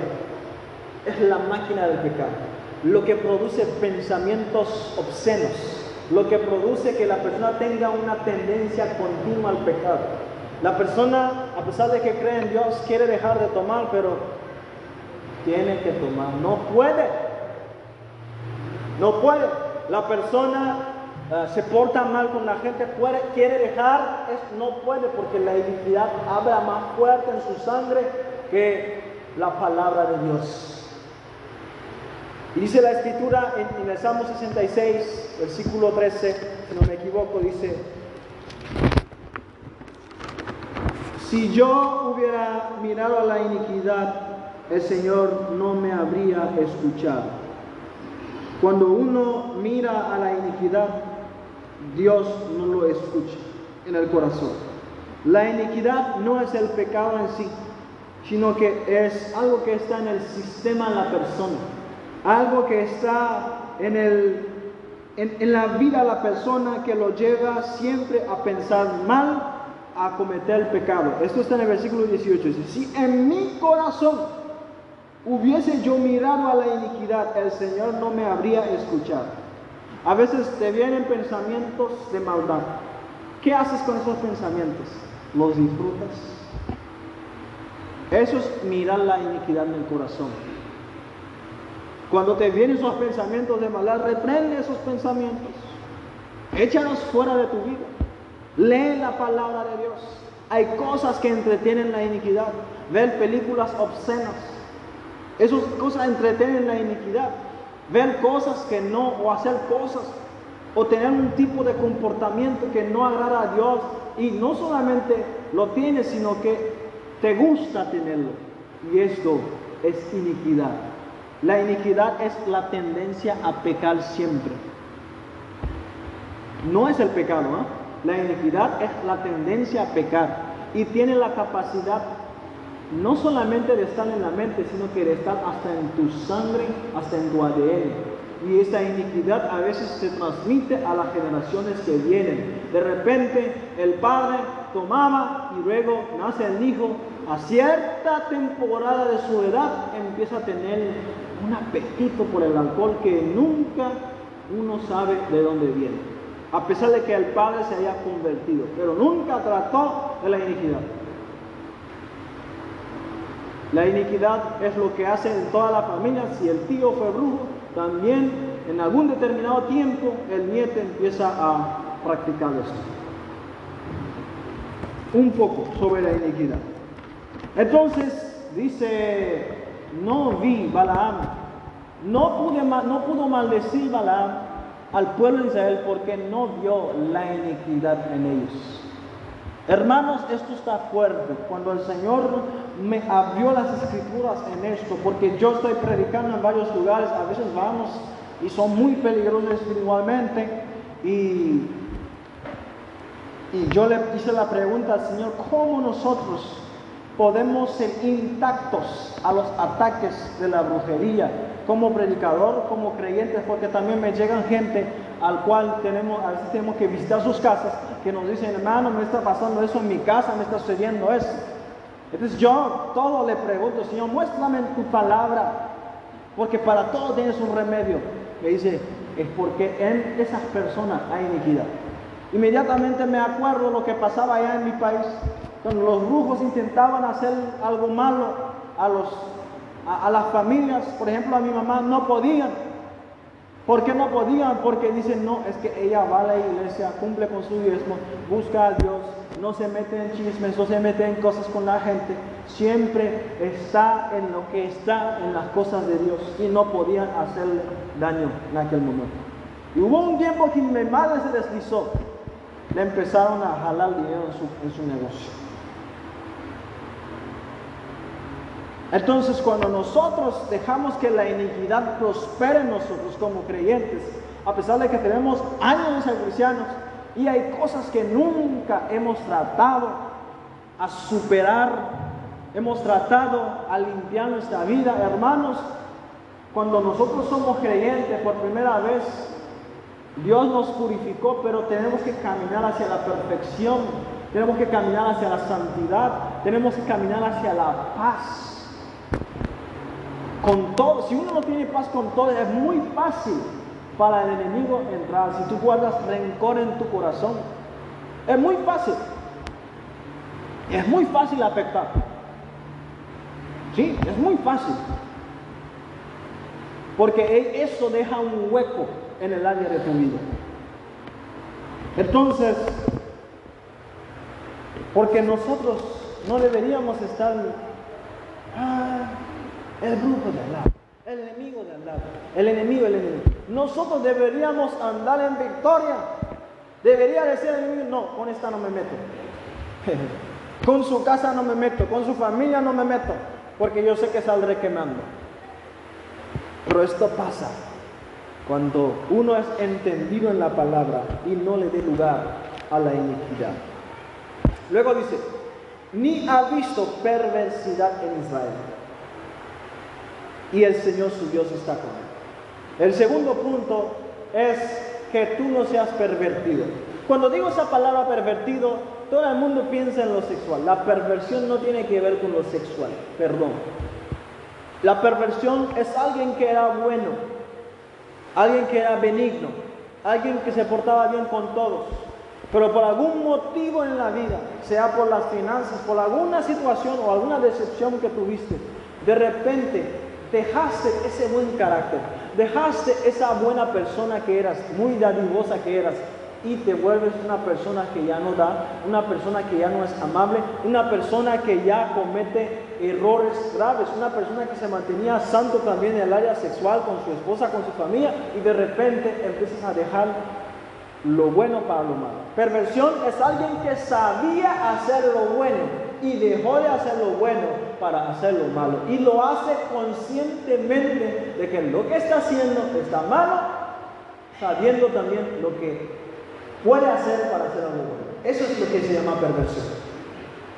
Y cuando el enemigo ve eso, eh, ahí hay un hueco, puedo entrar, aquí me puede entrar, este es mío ya, aquí lo tengo, aquí me puede entrar. Usted piensa que es algo muy así, súper espiritual que debemos de hacer para que tengamos victoria sobre la brujería, sobre esas cosas. No, es vivir la palabra, Y el otro, el último punto, dice, el Señor su Dios está con él. Cuando Dios está contigo, no puede hacer daño. Pero lo que pasa, muchas personas piensan que Dios está con ellos, pero dejaron ellos a Dios kilómetros atrás. Porque dice el profeta Amos, no andarán dos juntos si no estuvieran de acuerdo para que Dios esté contigo, tú debes de estar con Él. Dice en segunda de Crónicas 15.2, dice, si ustedes están con Dios, Él estará con ustedes. La clave es estar con Dios. ¿Y cómo uno puede estar con Dios? Hay que vivir en santidad, hay que morar con la presencia de Dios, hay que buscar a Dios, hay que pasar tiempo en su presencia. Hay que tener tiempos de calidad con Dios. Hay que ser una persona comprometido con Dios. No hago de que vengas al culto todos los días. Hay gente que llega a todos los cultos los días, pero no tienen ni una pizca de relación con Dios. Si le preguntan a Dios, ¿quién es una de No lo conozco, es que no lo conozco. Tiene tiempo que no visita mi presencia. ¿Sí?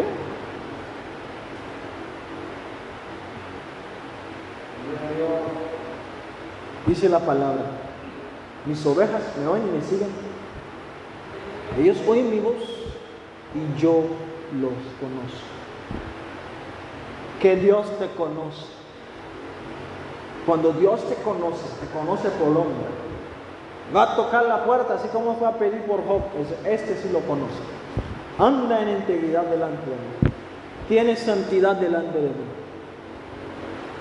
Y también el último punto, y ese es un bonus.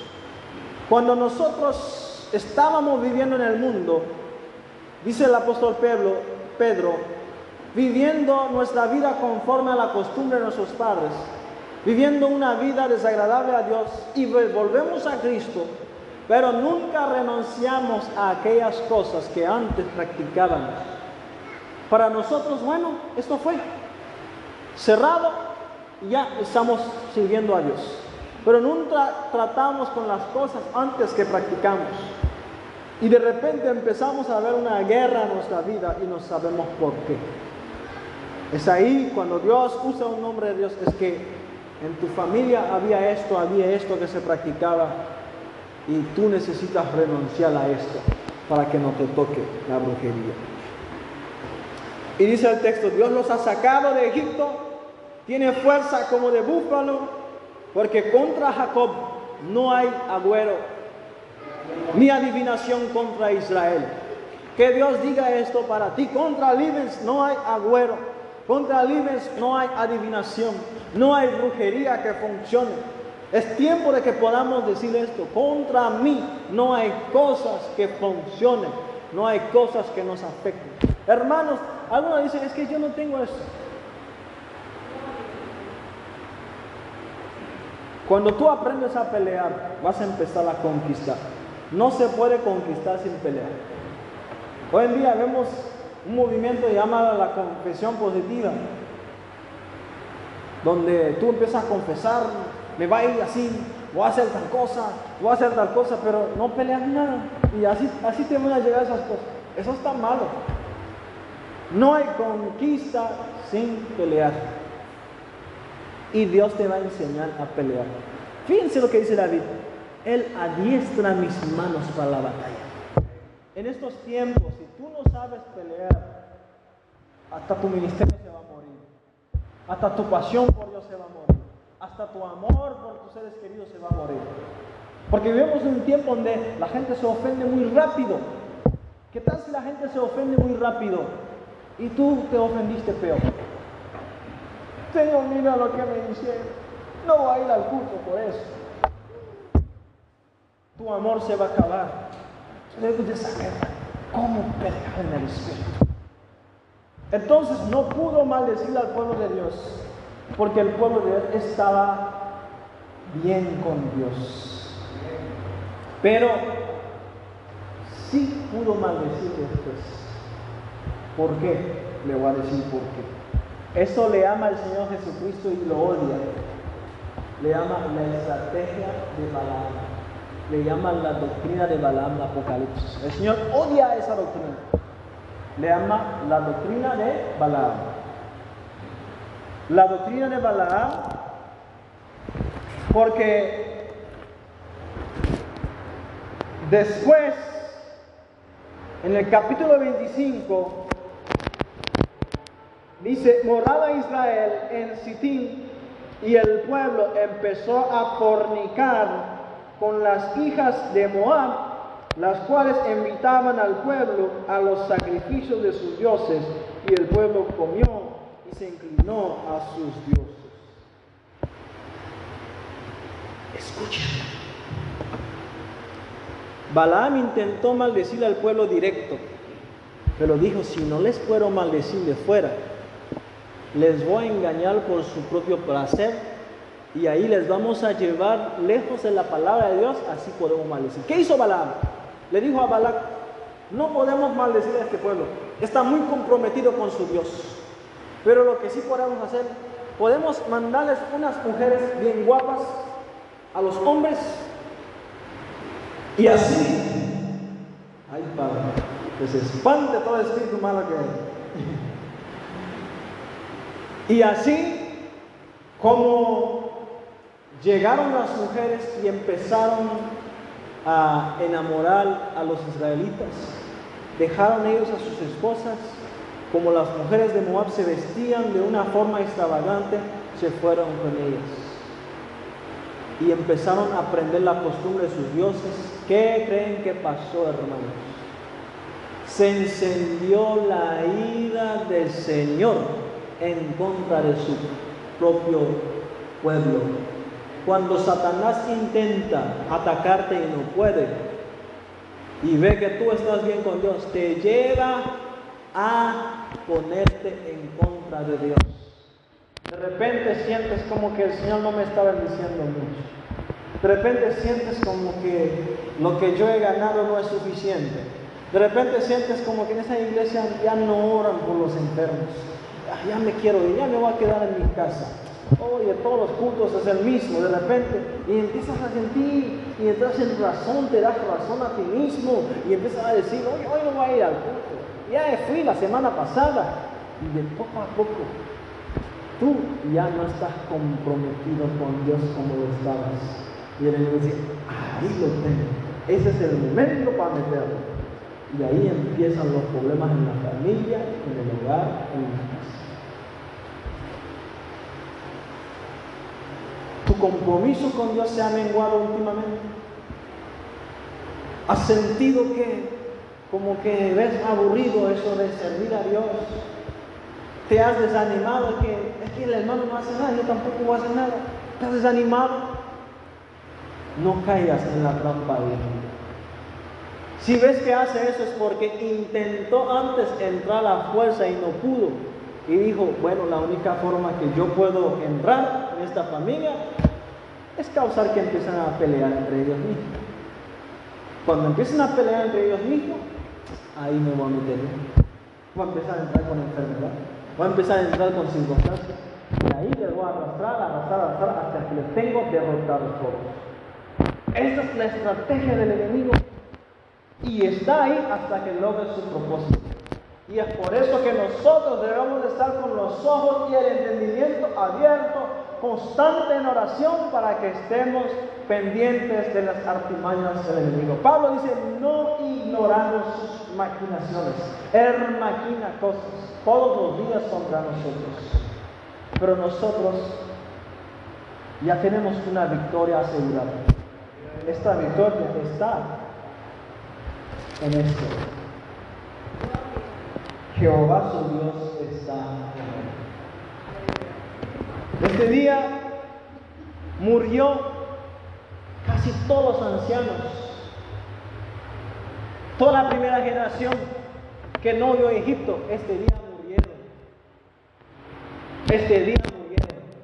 Murieron más los que iban a morir por la guerra que los que murieron por la ira de Dios. Hermanos, nosotros necesitamos estar comprometidos con Dios. No importa si mi hermano, mi hermana no se compromete con Dios. Esto es entre tú y Dios. Y cuando cada uno tiene un compromiso con Dios, la iglesia se enciende. La ciudad sabe. Hermanos, tú no sabes. Tú dices, no, es que le predico, no quiere salvar. Voy a su casa, le manda un vaso de agua en la cara. No quiere recibir el Evangelio hermano, no te detengas. Es como un bloque cerrado. Cuando tú rompas el bloque con la oración, vas a ver que empiezan a llegar, hermano, ¿a qué hora es el culto? Ellos mismos van a preguntar porque el velo del enemigo que estaba sobre ellos ya se rompió. Y también hay que estar con Dios. Y quiero invitarles a ponerse de pie. No sé por qué Dios ha querido traer ese mensaje hacia su vida. Para mí eso abrió mis ojos. Porque yo sé que como creyente ya no tenemos excusa de decir que el enemigo ya nos deshizo. Porque ya sabemos el secreto. Si nosotros estamos bien con Dios y estamos con Dios, no hay hechicería que funcione contra nosotros. No hay cosa mala que funcione contra nosotros. Porque Dios está con nosotros. Ahora, si tú has sido afectado por esto, también Dios tiene remedio. Por eso Dios ha puesto siervos de Dios por todas partes. Para orar, para quebrantar los yugos del enemigo en tu vida. Pero puede un hombre de Dios orar por ti y sales libre de tu problema, libre de tu enfermedad. Pero si tú vuelves a la lugar de iniquidad en tu misma vida, lo que la oración del siervo de Dios habrá sido en vano. Además le has metido en problema espiritual al siervo de Dios.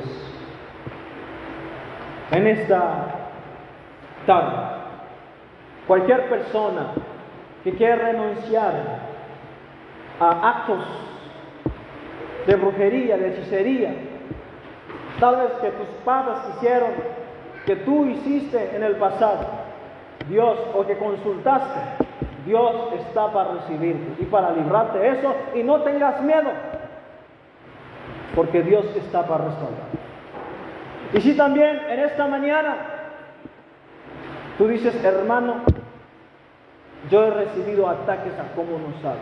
Yo quiero orar por ti. Lo he visto en el negocio, lo he visto en la familia, lo he visto con mi hijo y lo he visto en mi salud. Me he debilitado o hasta yo lo he visto en la iglesia. Yo quiero orar por ustedes. Porque la palabra del Señor es eficaz. Es nuestra arma en el mundo espiritual. Entonces, aquel que anhela oración, yo quiero orar por ustedes. Aquel que anhela oración, yo quiero orar por ustedes. El último secreto por el cual no pudo afectar el pueblo de Israel es por la forma que ellos estaban acampados. El pueblo estaba acampado en una forma de cruz. Hermana, venga por acá. Póngase acá. Póngase acá. El pueblo estaba acampado por acá,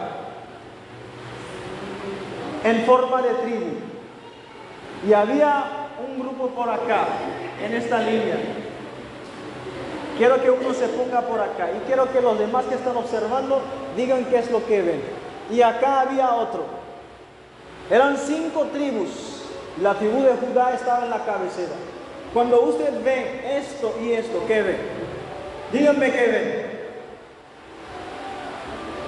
¿Qué formas geométricas están viendo? Díganlo. Yo quiero que todos están viendo. ¿Qué formas geométricas están viendo? Miren, a partir de esta línea esta línea. ¿Qué forma ven? ¿Cómo están acomodadas?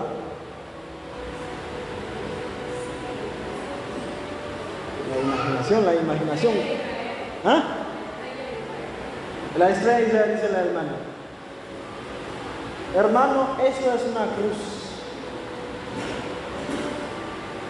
Esto es una cruz. Estaban acomodados en forma de una cruz. Esto habla que ellos estaban cubiertos bajo el sacrificio de la cruz. Y por eso, como el sacrificio de la cruz les cubría, Balaam miró cuando vio, los vio acomodar en forma de la cruz, dijo, aquí no hay maldición. Porque Galatas 4:4 dice, la cruz, la sangre de Cristo nos libra de toda absoluta maldición de la ley.